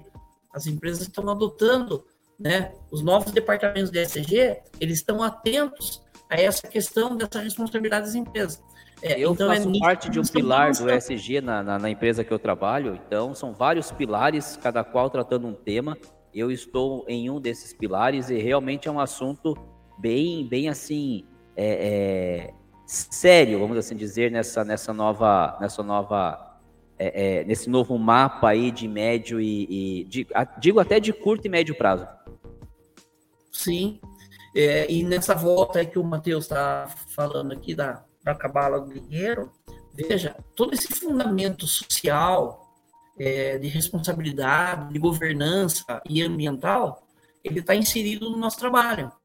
É, então, veja, isso bem posto traz o recurso financeiro para o projeto. Entendeu? Olha a bala do dinheiro aí. É isso aí. Show de bola. O MCJ ele manda aqui, ó, Marcial, me coloca nesse grupo, mano, do WhatsApp. Aí o Leandro vem aqui, fala para ele aqui, o Leandro, nosso querido membro do canal, meu querido irmão do Rio de Janeiro, ele fala: "Nosso grupo é maravilhoso. É com certeza e com certeza iremos fazer muitas visitas. Show de bola. Vem para o Rio de Janeiro, convidando você já apoiado para o Rio de Janeiro. E para o MCJ ele fala assim, ó, nosso grupo é só para quem participa da live, é isso aí. Então, é uma maneira de eu manter o contato com todos os irmãos de todo esse nosso mundão que já participou da, da live e também da gente contribuir, trocar informações, contribuir com os fraternos que lá está. Então, MCJ, quer participar da, do grupo do WhatsApp? É só vir dar uma entrevista aqui, dividir tela, igual o Poiato está fazendo, igual todos os tantos já fizeram. É muito tranquilo, muito fácil. E aí, no final da live, no dia seguinte, você está em nosso grupo. Ô, Marcelo, deixa eu falar para o Leandro. Então é o seguinte, ó, nessa ida que eu vou ter no começo do mês de janeiro, eu vou ter uma reunião lá com a Orla Rio, a Orla Rio ela é responsável por todos aqueles quiosques de toda a Orla do Rio de Janeiro. Né? E também vou ter uma reunião na Câmara, porque a Câmara de, do Rio de Janeiro, Câmara de Vereadores do Rio de Janeiro, é, vai implementar o nosso trabalho lá também. É, então a gente tem muitas, muitas, muitas facilidades de estar visitando o Rio de Janeiro e, e com certeza eu vou encontrar o, o Leandro lá também. Com certeza. Nosso irmão. Show de bola. É... Aí o Leandro continua aqui com o MCJ, que tem que participar da live ao vivo comigo. E o MCJ diz que tem vergonha. Tem vergonha nada, depois os, nos primeiros 10 minutos você se solta e fica bacana, divertido. O Cleiton, ele manda aqui, ó, Poiato, esse mesmo processo de sua empresa pode ser feita com filtros de ar dos veículos automotores, pois alguns têm composição de papel em sua matéria-prima. O negócio já está indo mais para o lado técnico aí, ó, Poiato. Não, então eu vou responder ele tecnicamente. O, o filtro de cigarro, ele é feito de acetato de celulose.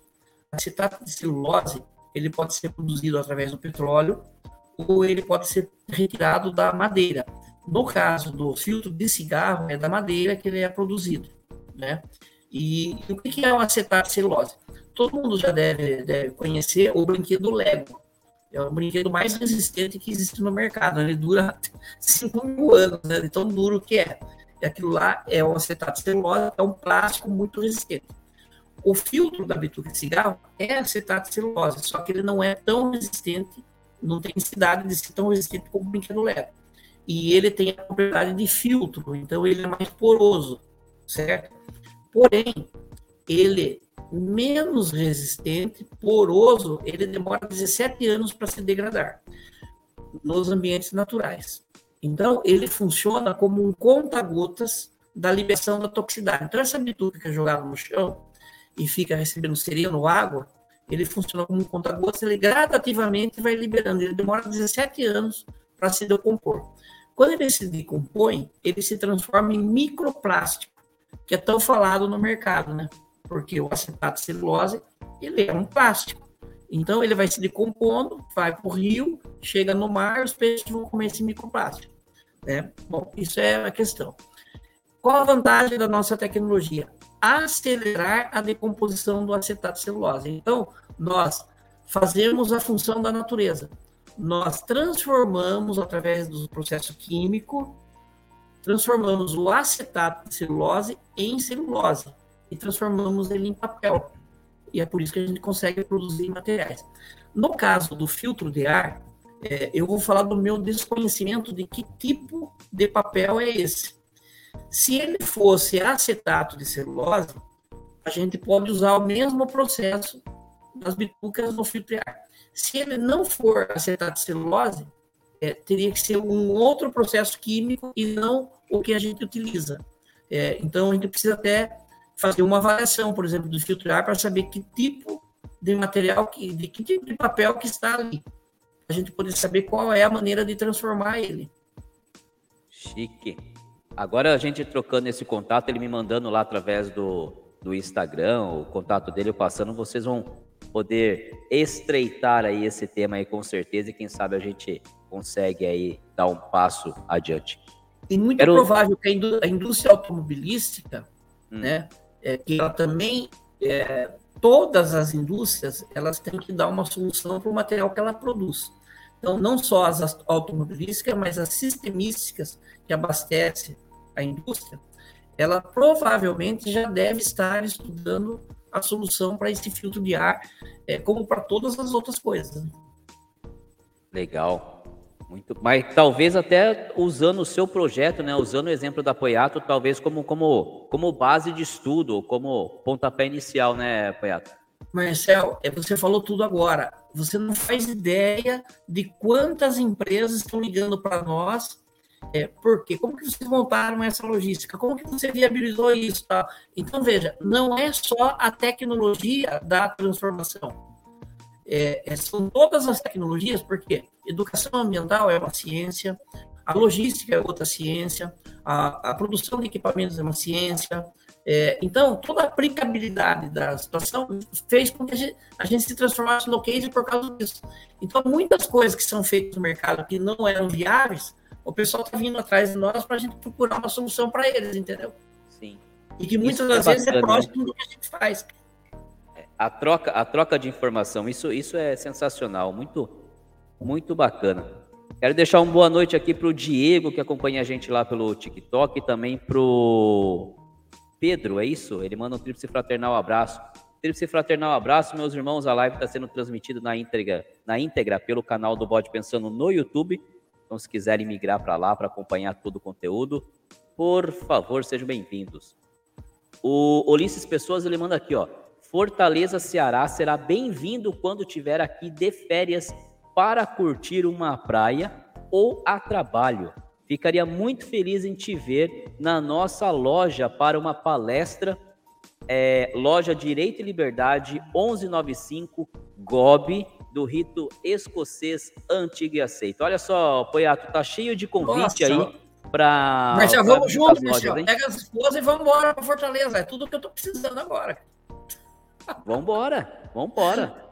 Cara, eu fico muito feliz com, com o que está acontecendo hoje, com essas trocas aqui, com esse network. E aproveito e abro para todos os irmãos, para todos os irmãos, todos os fraternos que são inscritos nas redes sociais do Bode Pensando. Se tiver um projeto, se tiver uma ideia, quiser aqui divulgar, quiser usar o canal Bode Pensando como meio de, divulga de, divulgação, o dia é a quarta-feira. Quarta-feira é o nosso conto para a gente fazer isso aqui mesmo, refletir, pensarmos juntos. Então, outros já passaram por aqui, valorosos irmãos, valorosos fraternos. Hoje é o Poiaco com esse projeto maravilhoso. Então, todos os irmãos que tiverem, que quiserem fazer parte aqui do nosso canal como ferramenta de comunicação, fiquem à vontade, a gente está aqui para isso. Ô Marcelo, deixa eu Oi. mandar um recado para o Ulisses aí de novo. Manda aí. É, para falar para ele o seguinte: olha, nós temos representação em Fortaleza, é, a IB, YBY, IB, Solução Ambiental. É, os nossos amigos lá, a Rebeca e o André, são pessoas maravilhosas que fazem um trabalho muito importante de compostagem é, lá em Fortaleza e para todo o Ceará. É, nós temos participado de muitos eventos é, com as nossas caixas coletoras, reciclagem de bituca. É, nós temos um restaurante muito famoso é, em Fortaleza que já utiliza nosso trabalho.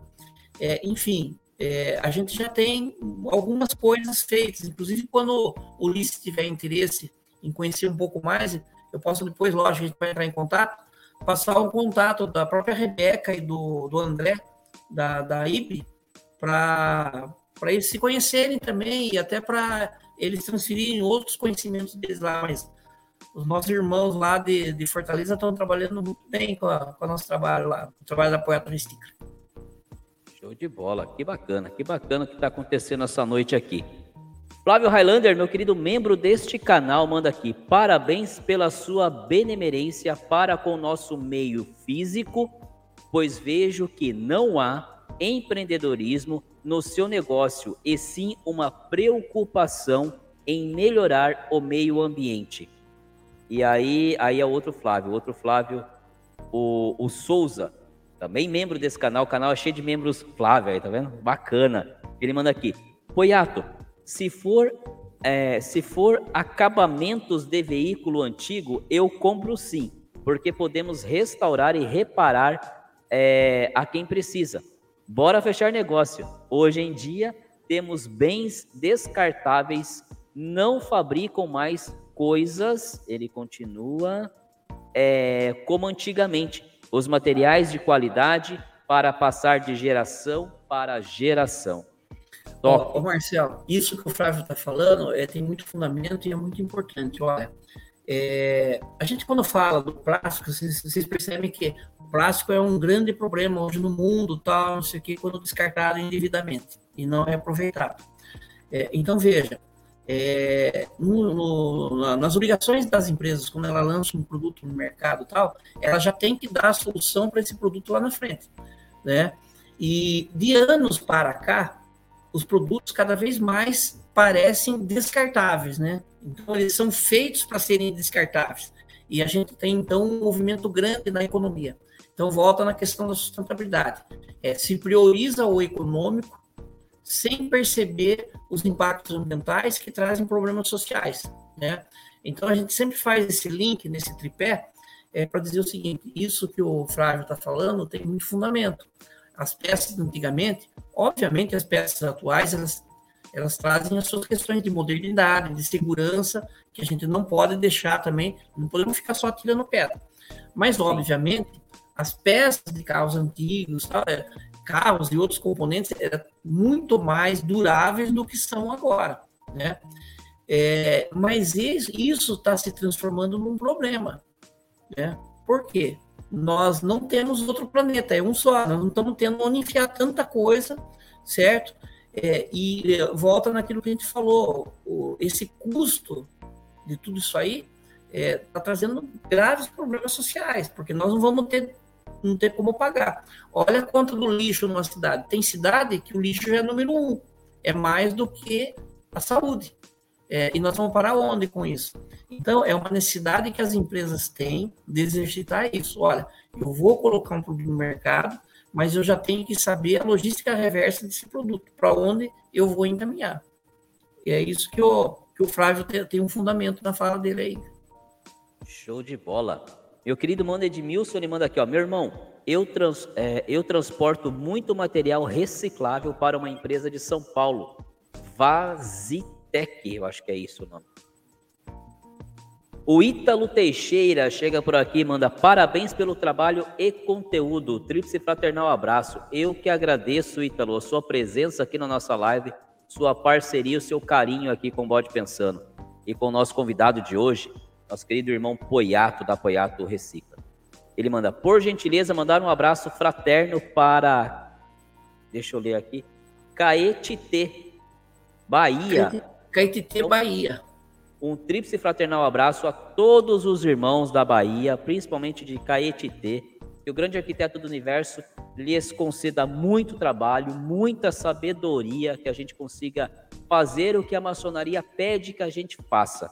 Ajude a transformar o mundo, primeiro nos transformar em pessoas melhores e com isso ajudar a transformar o mundo em um lugar melhor para todos. Então, meu irmão, tríplice fraternal a todos do Oriente da Bahia. Sejam bem-vindos à live. Marcel, deixa eu fazer Oi. a propaganda lá para o Ítalo, então. Lá na Bahia nós também temos representação. A Priscila, da Ecoleve, que é uma empresa de consultoria ambiental, ela fica ali na região de Una, próximo a Ilhéus. É, faz um trabalho fantástico lá nas questões ambientais de consultoria e são eles que nos representam lá na, na Bahia. Show. Vai vendo aí, tá aparecendo os, os irmãos, né? É, de todas as regiões, a gente já vai lembrando dos contatos nossos lá também. É isso aí, que bacana. Esse que é, é o interessante de a gente saber usar com inteligência o meio de comunicação, o nosso, o, o, o nosso humilde é, é, poder de se comunicar com os demais é para isso, para a gente fazer a coisa, a roda, a roda girar. Isso aí, muito bom. Muito feliz com Sim. isso. A Lucimara Camargo chega por aqui e manda assim, ó. Obrigado por este grande aprendizado que recebi nesta live até agora. Ela coloca horário às 20 horas e 15 minutos. Estou saindo e continuo assistindo no vídeo amanhã. Lucimara, então muito obrigado. Deus te abençoe. Obrigado pelo carinho, por estar conosco. Eu tenho notado lá pelos, pelos relatórios que o YouTube me manda que o público feminino aqui do canal tem crescido consideravelmente. Então, fico muito grato a vocês, sejam cunhadas ou não sejam, e repito e voltarei a repetir quantas vezes for necessário. Vocês têm um papel fundamental na maçonaria atual. Sem vocês, mulheres, sem as cunhadas, nós maçons não conseguiríamos fazer a maçonaria que hoje nós fazemos. É graças ao apoio que vocês dão, seja em deixando o lar da gente é, é, é, estabilizado, em harmonia, seja nos apoiando em todas as reuniões que a gente vai, esse período aqui de encerramento de semestre, em todas as visitações que a gente precisa ir, nesse apoio. Se vocês não tivessem aos nossos, aos nossos lados, nós não seríamos capazes de ser maçons como se deve ser hoje. Então, em seu nome, eu agradeço a todas as mulheres que participam do Bode Pensando, a todas as cunhadas. Beijo no coração de vocês, sejam sempre muito bem-vindas. Marcelo, deixa eu dar um recado para a Lucimara e para todos os irmãos e os fraternos que estão nos assistindo é, que é, vocês têm como consultar o trabalho da Poeta Psica nas nossas redes sociais. Nós temos o nosso site www.poetorecica.com.br e vocês podem conhecer todas as nossas ações pelo Instagram, Facebook é, e em qualquer eventualidade, tenham dúvidas, podem escrever por esses canais também que a gente responde. Show de bola, muito bem colocado. E depois no final da live a gente vai repetir de novo todos esses contatos aí, mano. Sim. O Rogério Prestes, mais um querido membro deste canal, ele chega por aqui e manda um boa noite a todos, presente na live. Obrigado, Rogério, obrigado pela, pela presença. Maria das Graças manda aqui, ó. É, boa noite, tios. Boa noite, Maria. Seja bem-vinda, seja bem-vinda. O Rogério Prestes, ele fala aqui, ó. Agora consegui entrar. Restaurante toma um tempinho. Opa, onde é o restaurante, Rogério? Fala para nós Opa. aí pra gente. Opa, vamos jantar lá, hein? Vamos jantar. Fala onde que é o restaurante, hein? O Cleiton fala de onde é o irmão que faz a reciclagem das peças automotivas. Eu não sei se ele está aqui ainda, mas ele aqui é próximo da entre São Paulo e Sorocaba. Agora esqueci o nome da cidade. Mas se ele não tiver aqui, Cleiton, me manda é, num comentário de algum vídeo nosso aqui no YouTube essa questão de novo que eu faço a ponte com ele. Eu tenho o telefone do Flávio, eu passo, pergunto para ele se há a possibilidade de passar e se sim, eu faço essa ponte sem problema nenhum, tá? A Maria das Graças, ela fala: a reciclagem é uma mina de ouro. Nossa nação deixa de ganhar bilhões. Nossa, o, Marcel, isso é muito importante que a Maria da Graça está falando. Olha, hoje, o que nós enterramos nos aterros sanitários e lixões significa a ordem de 18 bilhões de reais. Isso pode ser muito mais ainda. Mas não são só 18 bilhões de reais, são empregos, são rendas é, que poderiam estar sendo é, inserida né, na nossa economia e está sendo enterrado. Eu não sei até quando nós vamos conviver com isso. Esse é o grande esforço que nós fazemos para mudar essa realidade. Olha, nós temos as nossas universidades, nós temos tecnologias. É, eu não sei quando que vai ter esse despertar para esse novo, que não é tão novo, né? Mas a gente precisa se esforçar para isso. Maria das Graças, foi muito bom você ter feito esse comentário aí. Show de bola. O Cleiton me manda aqui, ó. Sou do ramo de peças automotivas e ele fez, faz parte de uma das minhas ideias do projeto. Show de bola. Vamos fazer essa. Ah, o Flavião tá aqui. Eu acho que já se falaram. Vamos... Já vou chegar no comentário do Flávio. A Maria das Graças continua dizendo: no mundo, também principalmente nos países emergentes, como os BRICS. Os problemas daqui são os problemas de lá, iguais. Só que nós temos uma vantagem. É. Temos apoiado Recicla. nós temos muita gente boa fazendo trabalho. A hora que a gente fizer essa conexão com todo mundo, vocês vão ver, tem uma corrente do bem aí muito grande trabalhando. E quando eu falo corrente do bem, eu não gosto de separar, ah, eu sou do bem, eu sou do mal. Ao contrário, a corrente do bem é de quem está produzindo e fazendo as coisas acontecer. E corrente do mal, corrente do mal não existe, existe quem está aí vendo a banda passar, entendeu? É isso aí. O, o, Flávio Souza ele fala aqui, ó, quanto a falar de ter outro planeta, lembrei que em algumas explorações da NASA e a SpaceX já estão deixando lixos nos outros planetas, sendo que mal chegamos lá. É, primeiro a gente leva nosso cartão de visita, ó, quão porco nós somos. Aí, ó, tá vendo a mudança de comportamento como ela deve acontecer em todos os níveis. É isso aí. E olha que como bom palmeirense eu gosto dos porquinhos, mas não nesse sentido. É, mas eu sou santista, viu? Vamos, vamos lá. O verde da caixa coletora é por causa do meio ambiente, não é por causa do Palmeiras, não. É o Marcel que está fazendo essa propaganda aí. dali, dali, porco. A Maria das Graças, ela fala aqui, ó. Na Alemanha é, e cidades do sul da nação, reciclável de fezes, reciclável de fezes de aves porcos, entre outros. Ou seja, como é amplo e diversos a reciclagem. Sim. Ela complementa Olha. aqui, ela, ela continua dizendo: no sul do Brasil tem, tem cidades que reciclam fezes de aves e porcos. Quão potente é este mercado? É uma pergunta para ti, Poiato. Sim, e olha, veja, é, o que eu ia comentar, aqui nós temos na nossa região, nós temos um irmão chamado Felipe, é, o Felipe tem uma empresa de compostagem, é, com toda certeza é a maior empresa de compostagem é, que nós temos aqui na nossa região. Faz um trabalho fantástico. Ele é um especialista, ele é professor, inclusive, e membro da Associação Brasileira de Compostagem. É, faz um trabalho fantástico aqui na, na cidade de Pereiras, aqui pertinho de Sorocaba, né? E a gente está sempre confabulando, sempre trocando conversa, experiência, né?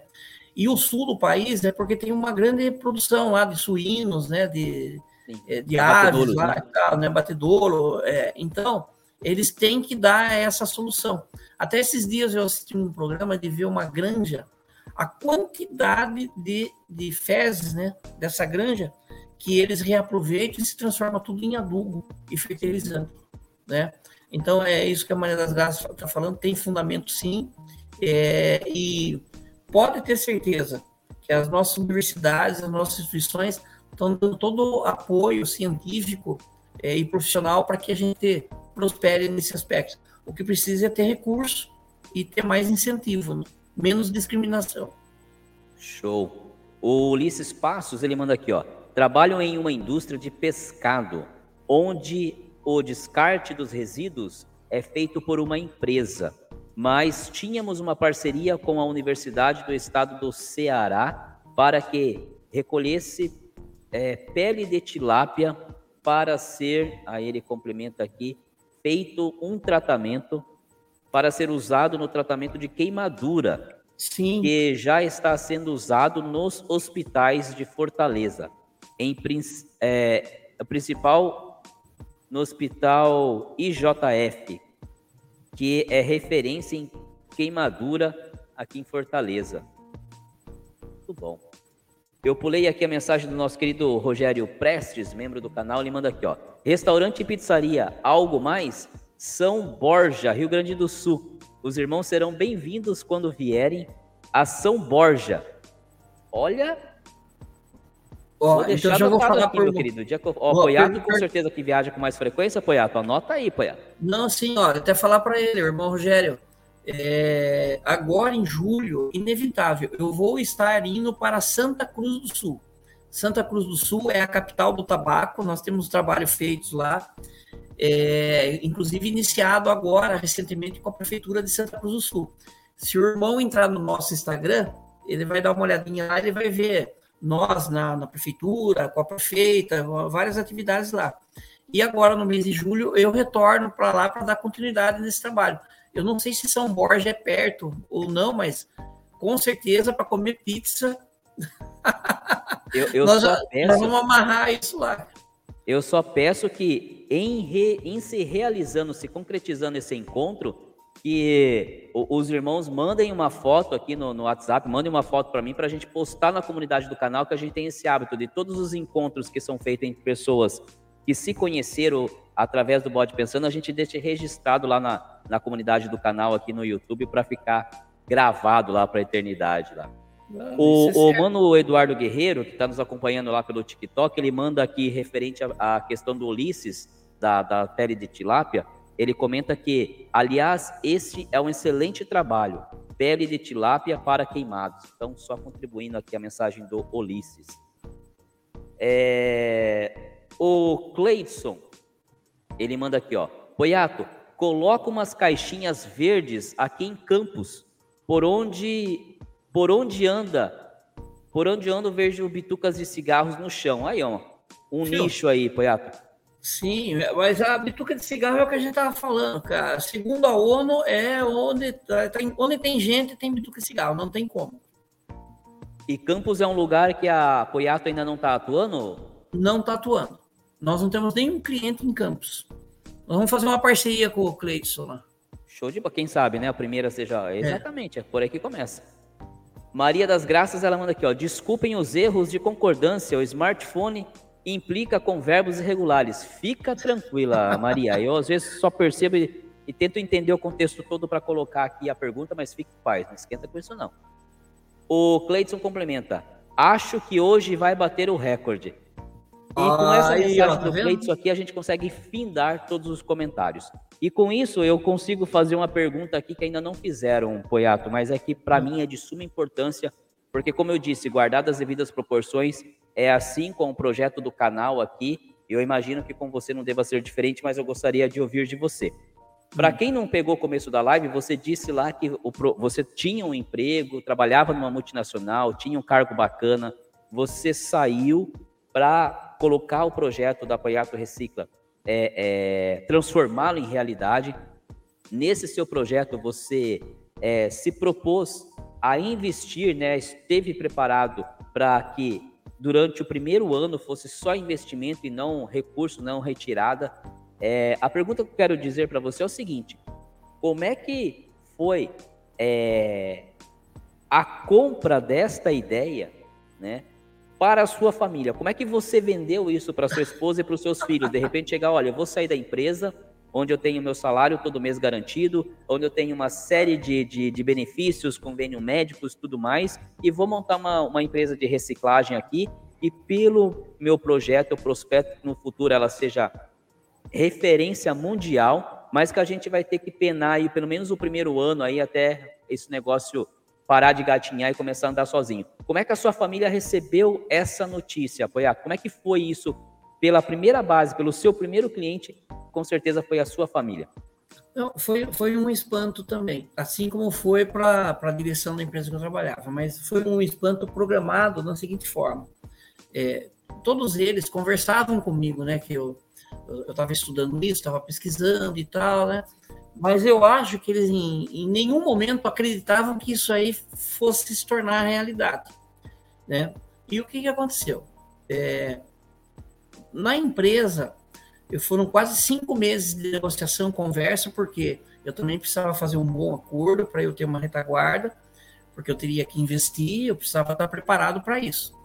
Né? E eu tinha todo o entendimento, olha, esse negócio não existe, vamos ver no que vai dar. Por mais certo que eu estava, poderia não dar certo. É, então eu precisava dessa retaguarda. Então, respondendo a sua pergunta, quando eu cheguei em casa, eu vou falar fielmente como foi a fala da Raquel, minha esposa.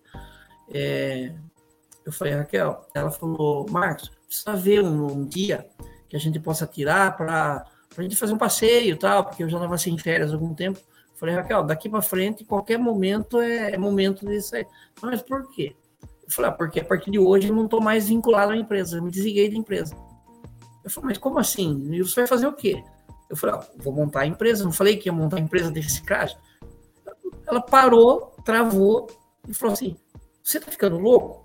Eu falei, não, mas é verdade. Eu não falava que. Ela falou, não, você falava, mas eu não acreditava que você ia fazer isso aí e tal.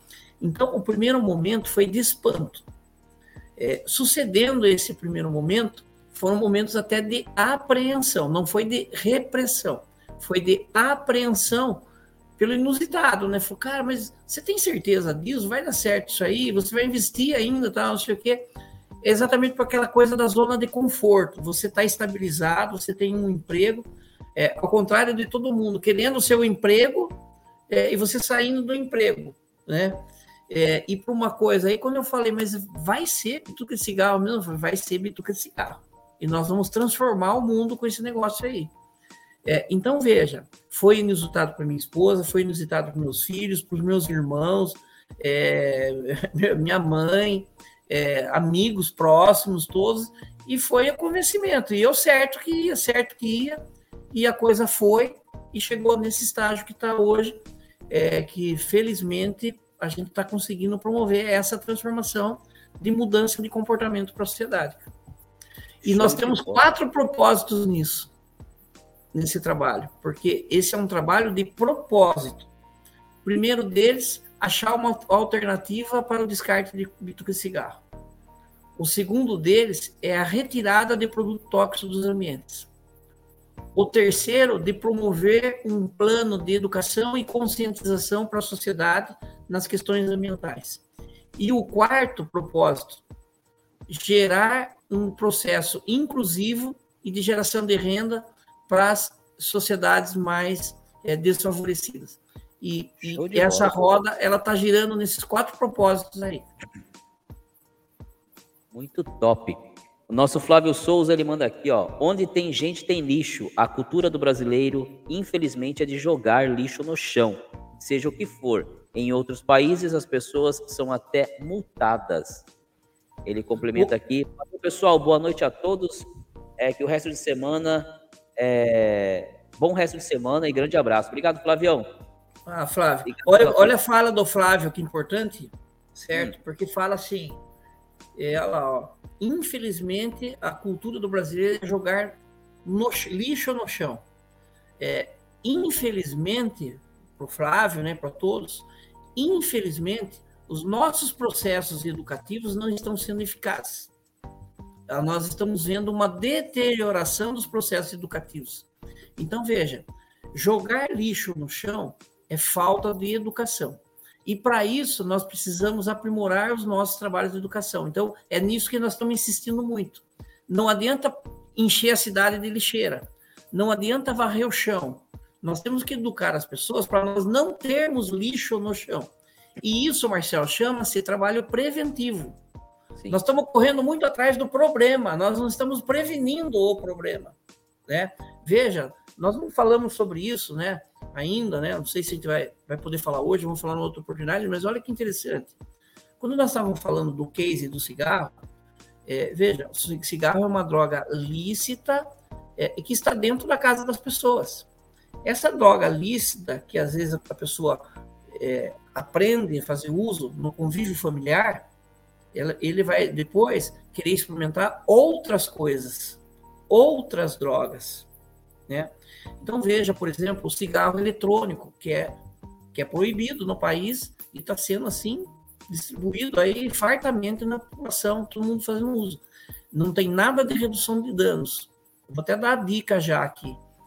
É, o, a vigilância sanitária permite que a concentração de nicotina no cigarro seja de 3%. No cigarro eletrônico, está sendo usado de 37% a 52%. Então, veja, o poder viciante disso, o poder de afetar o cérebro da pessoa. Exponencial. É infinitamente maior. O que, que tem de redução de danos aí? Está tudo errado, entendeu? É, você já tinha ouvido falar isso? A gente ouve falar nisso esporadicamente. É, e isso a gente faz. Sabe outra coisa? O narguile, aquele cachimbo lá que as pessoas ficam, passa de boca em boca, certo? E soltando fumaça. Ele é 100 vezes mais potente que um cigarro. Gente, qualquer festinha de criança aí você vê aquele narguile correndo dentro da casa das pessoas. É, então veja, é, esse assunto é um assunto muito sério. Né? A gente já está falando de outras coisas que vêm desse, dessa discussão que a gente está tendo. Nós precisamos falar isso com os professores, nós temos que falar isso com os reitores das universidades, a gente tem que falar com as autoridades. A gente não tem visto mais campanha de parar de fumar. A gente fala do prejuízo, mas a gente não fala do prevenir. O que nós estamos fazendo aqui é um trabalho de prevenção. E essa prevenção não é só a saúde, é ambiental. As pessoas estão, o Flávio falou agora aí, estão jogando no chão. A gente está jogando no chão porque não tem educação. Está faltando educação. Então, aí que entra a educação e, no segundo momento, entra a educação ambiental, que tem que ter nas escolas. Mas não é só daquela de plantar a mudinha e levar para casa, não é só essa. É, é, tem que ser muito mais feita. E as cidades não estão fazendo, Marcelo. Não entendeu? Tão. Ninguém quer trabalhar mais, mano. É, então você vê o esforço que a gente faz. Cara, é o esforço que a gente faz, a gente está feliz porque está conquistando, mas isso tem que ser multiplicado, tem que se acelerar para ser mais rápido. Porque a hora que tiver perdido também, daí não consegue fazer mais nada. Né? É isso, sim. A Maria das Graças, ela manda aqui, ó. Engenharia de produção é uma boa para essa indústria. Prefiro a engenharia de administração. Sim, Sim, mas olha a engenharia da administração, a engenharia de produção, a engenharia financeira, a engenharia contábil. Esse trabalho, né, com a questão da sustentabilidade, ela é multidisciplinar. Todas as especialidades têm que começar a pensar na sustentabilidade. Por quê? Investimentos externos não virão se você não tiver um plano de sustentabilidade na sua empresa, no seu banco. Os financiamentos bancários não vão vir se você não tiver um plano de ação de sustentabilidade. Todas as disciplinas vão ter que estar envolvidas com esse tema, que é o que nós falamos aí, a questão do ESG hoje dentro das empresas. Vão ter que ser conversados, vão ter que ser debatidos. E já vou falar para vocês uma coisa. Essa história da bituca de cigarro vai estar dentro do SG. Já está. É, é, é, uma, é um trabalho multidisciplinar, né? Multidisciplinar, exatamente isso. Muito bom. A Maria das Graças, ela complementa e manda aqui, ó. Que live gostosa, muito boa, rica demais. Vou indicar aos próximos, as próximas para todos. Muito obrigado, Maria das Graças. E se não for inscrita no canal, se inscreva, Aproveite o conteúdo do canal Bode Pensando. A gente fala de maçonaria, mas de uma forma que tanto vocês que não são, é, tanto mulheres, os que não são iniciados, como nós que somos, o objetivo é refletir sobre cada tema. Né? Então, se não for inscrito, se inscreva no canal, acompanhe. Temos lives aqui maravilhosas, voltada a vocês, ao público feminino. Uma live aqui com a minha esposa, a live com a cunhada Elisângela, falando sobre paramaçônicas e tudo mais. Então, É um lugar onde a gente realmente se trata como família e a gente tem como objetivo refletir, levar ao pensamento. Tá? Ô Marcelo, Com isso a gente finda aqui, mano. Eu peço desculpa, você havia falado que, ah, que pra gente fazer a live. Vamos bater o recorde então? Oi? Não vamos bater o recorde? Eu tô preparado, vamos bater o recorde aqui. Eu quero te agradecer, porque a gente já estendeu em uma hora aquilo que você Nossa, havia disponibilizado aqui, mas é porque o assunto é muito bacana, o tema é muito interessante, é como eu te falei, e, e, e o público do canal Bode Pensando é um público que realmente, como diz o nome, né, gosta de pensar, gosta de refletir. Então, foi abraçado por todos aí, por isso a gente vai fazendo aqui, a hora não passa.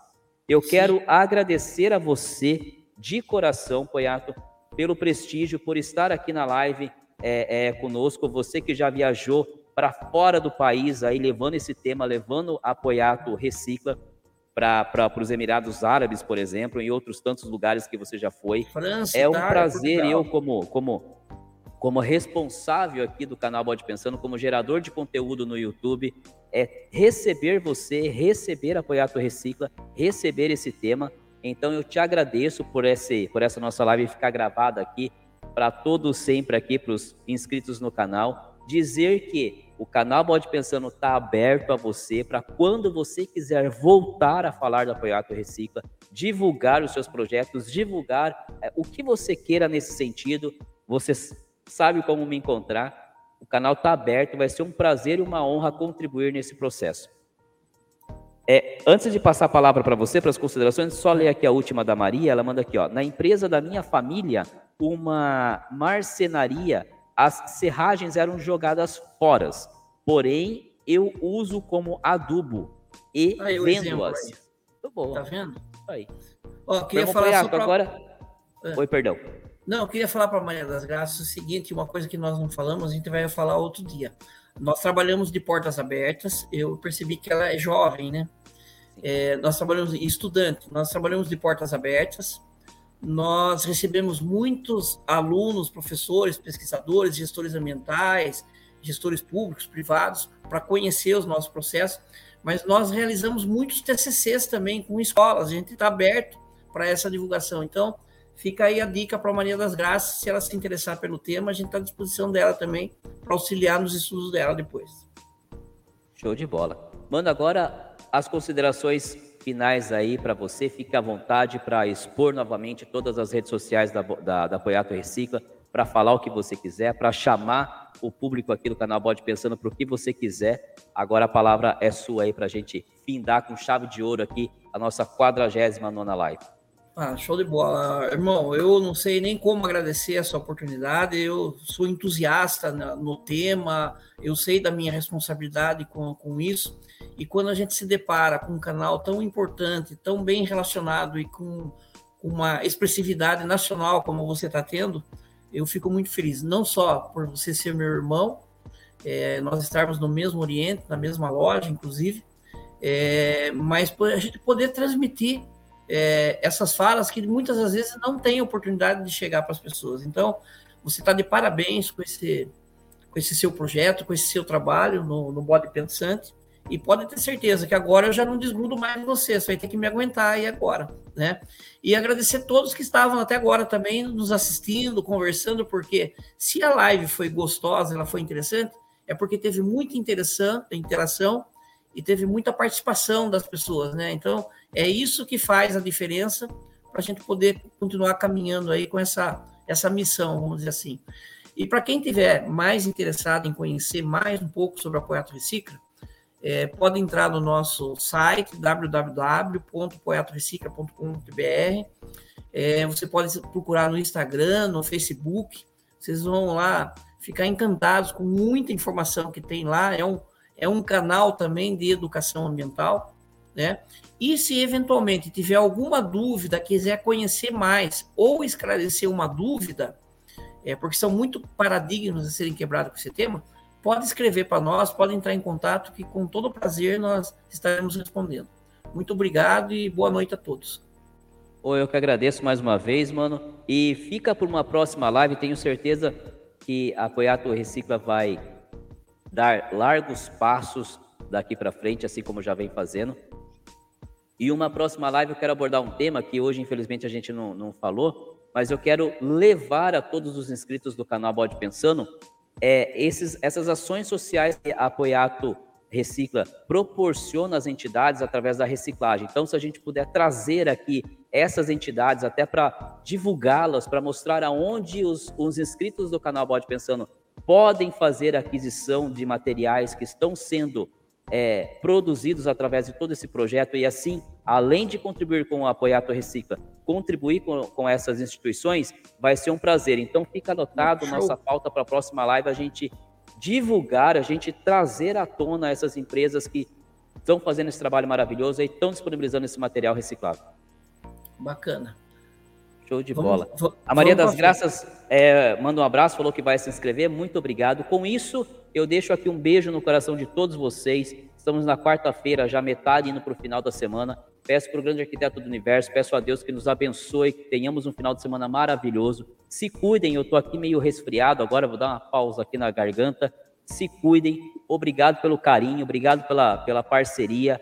Isso é é, é, maçonaria, é a gente abordar esses temas, a gente levar conhecimento de todos aquilo que a gente pode, aquilo que a gente consegue contribuir para que a gente evolua como um todo. Então, muito obrigado, Deus abençoe, a gente se vê na próxima live ou nos nossos pensamentos todas as segundas-feiras. Fiquem com Deus, até mais, beijo no coração de vocês. Mano Poiato, muito obrigado mais uma vez. Sexta-feira a gente se vê, se assim um grande arquiteto do universo permitir. Tamo junto. Obrigado, mano. Valeu.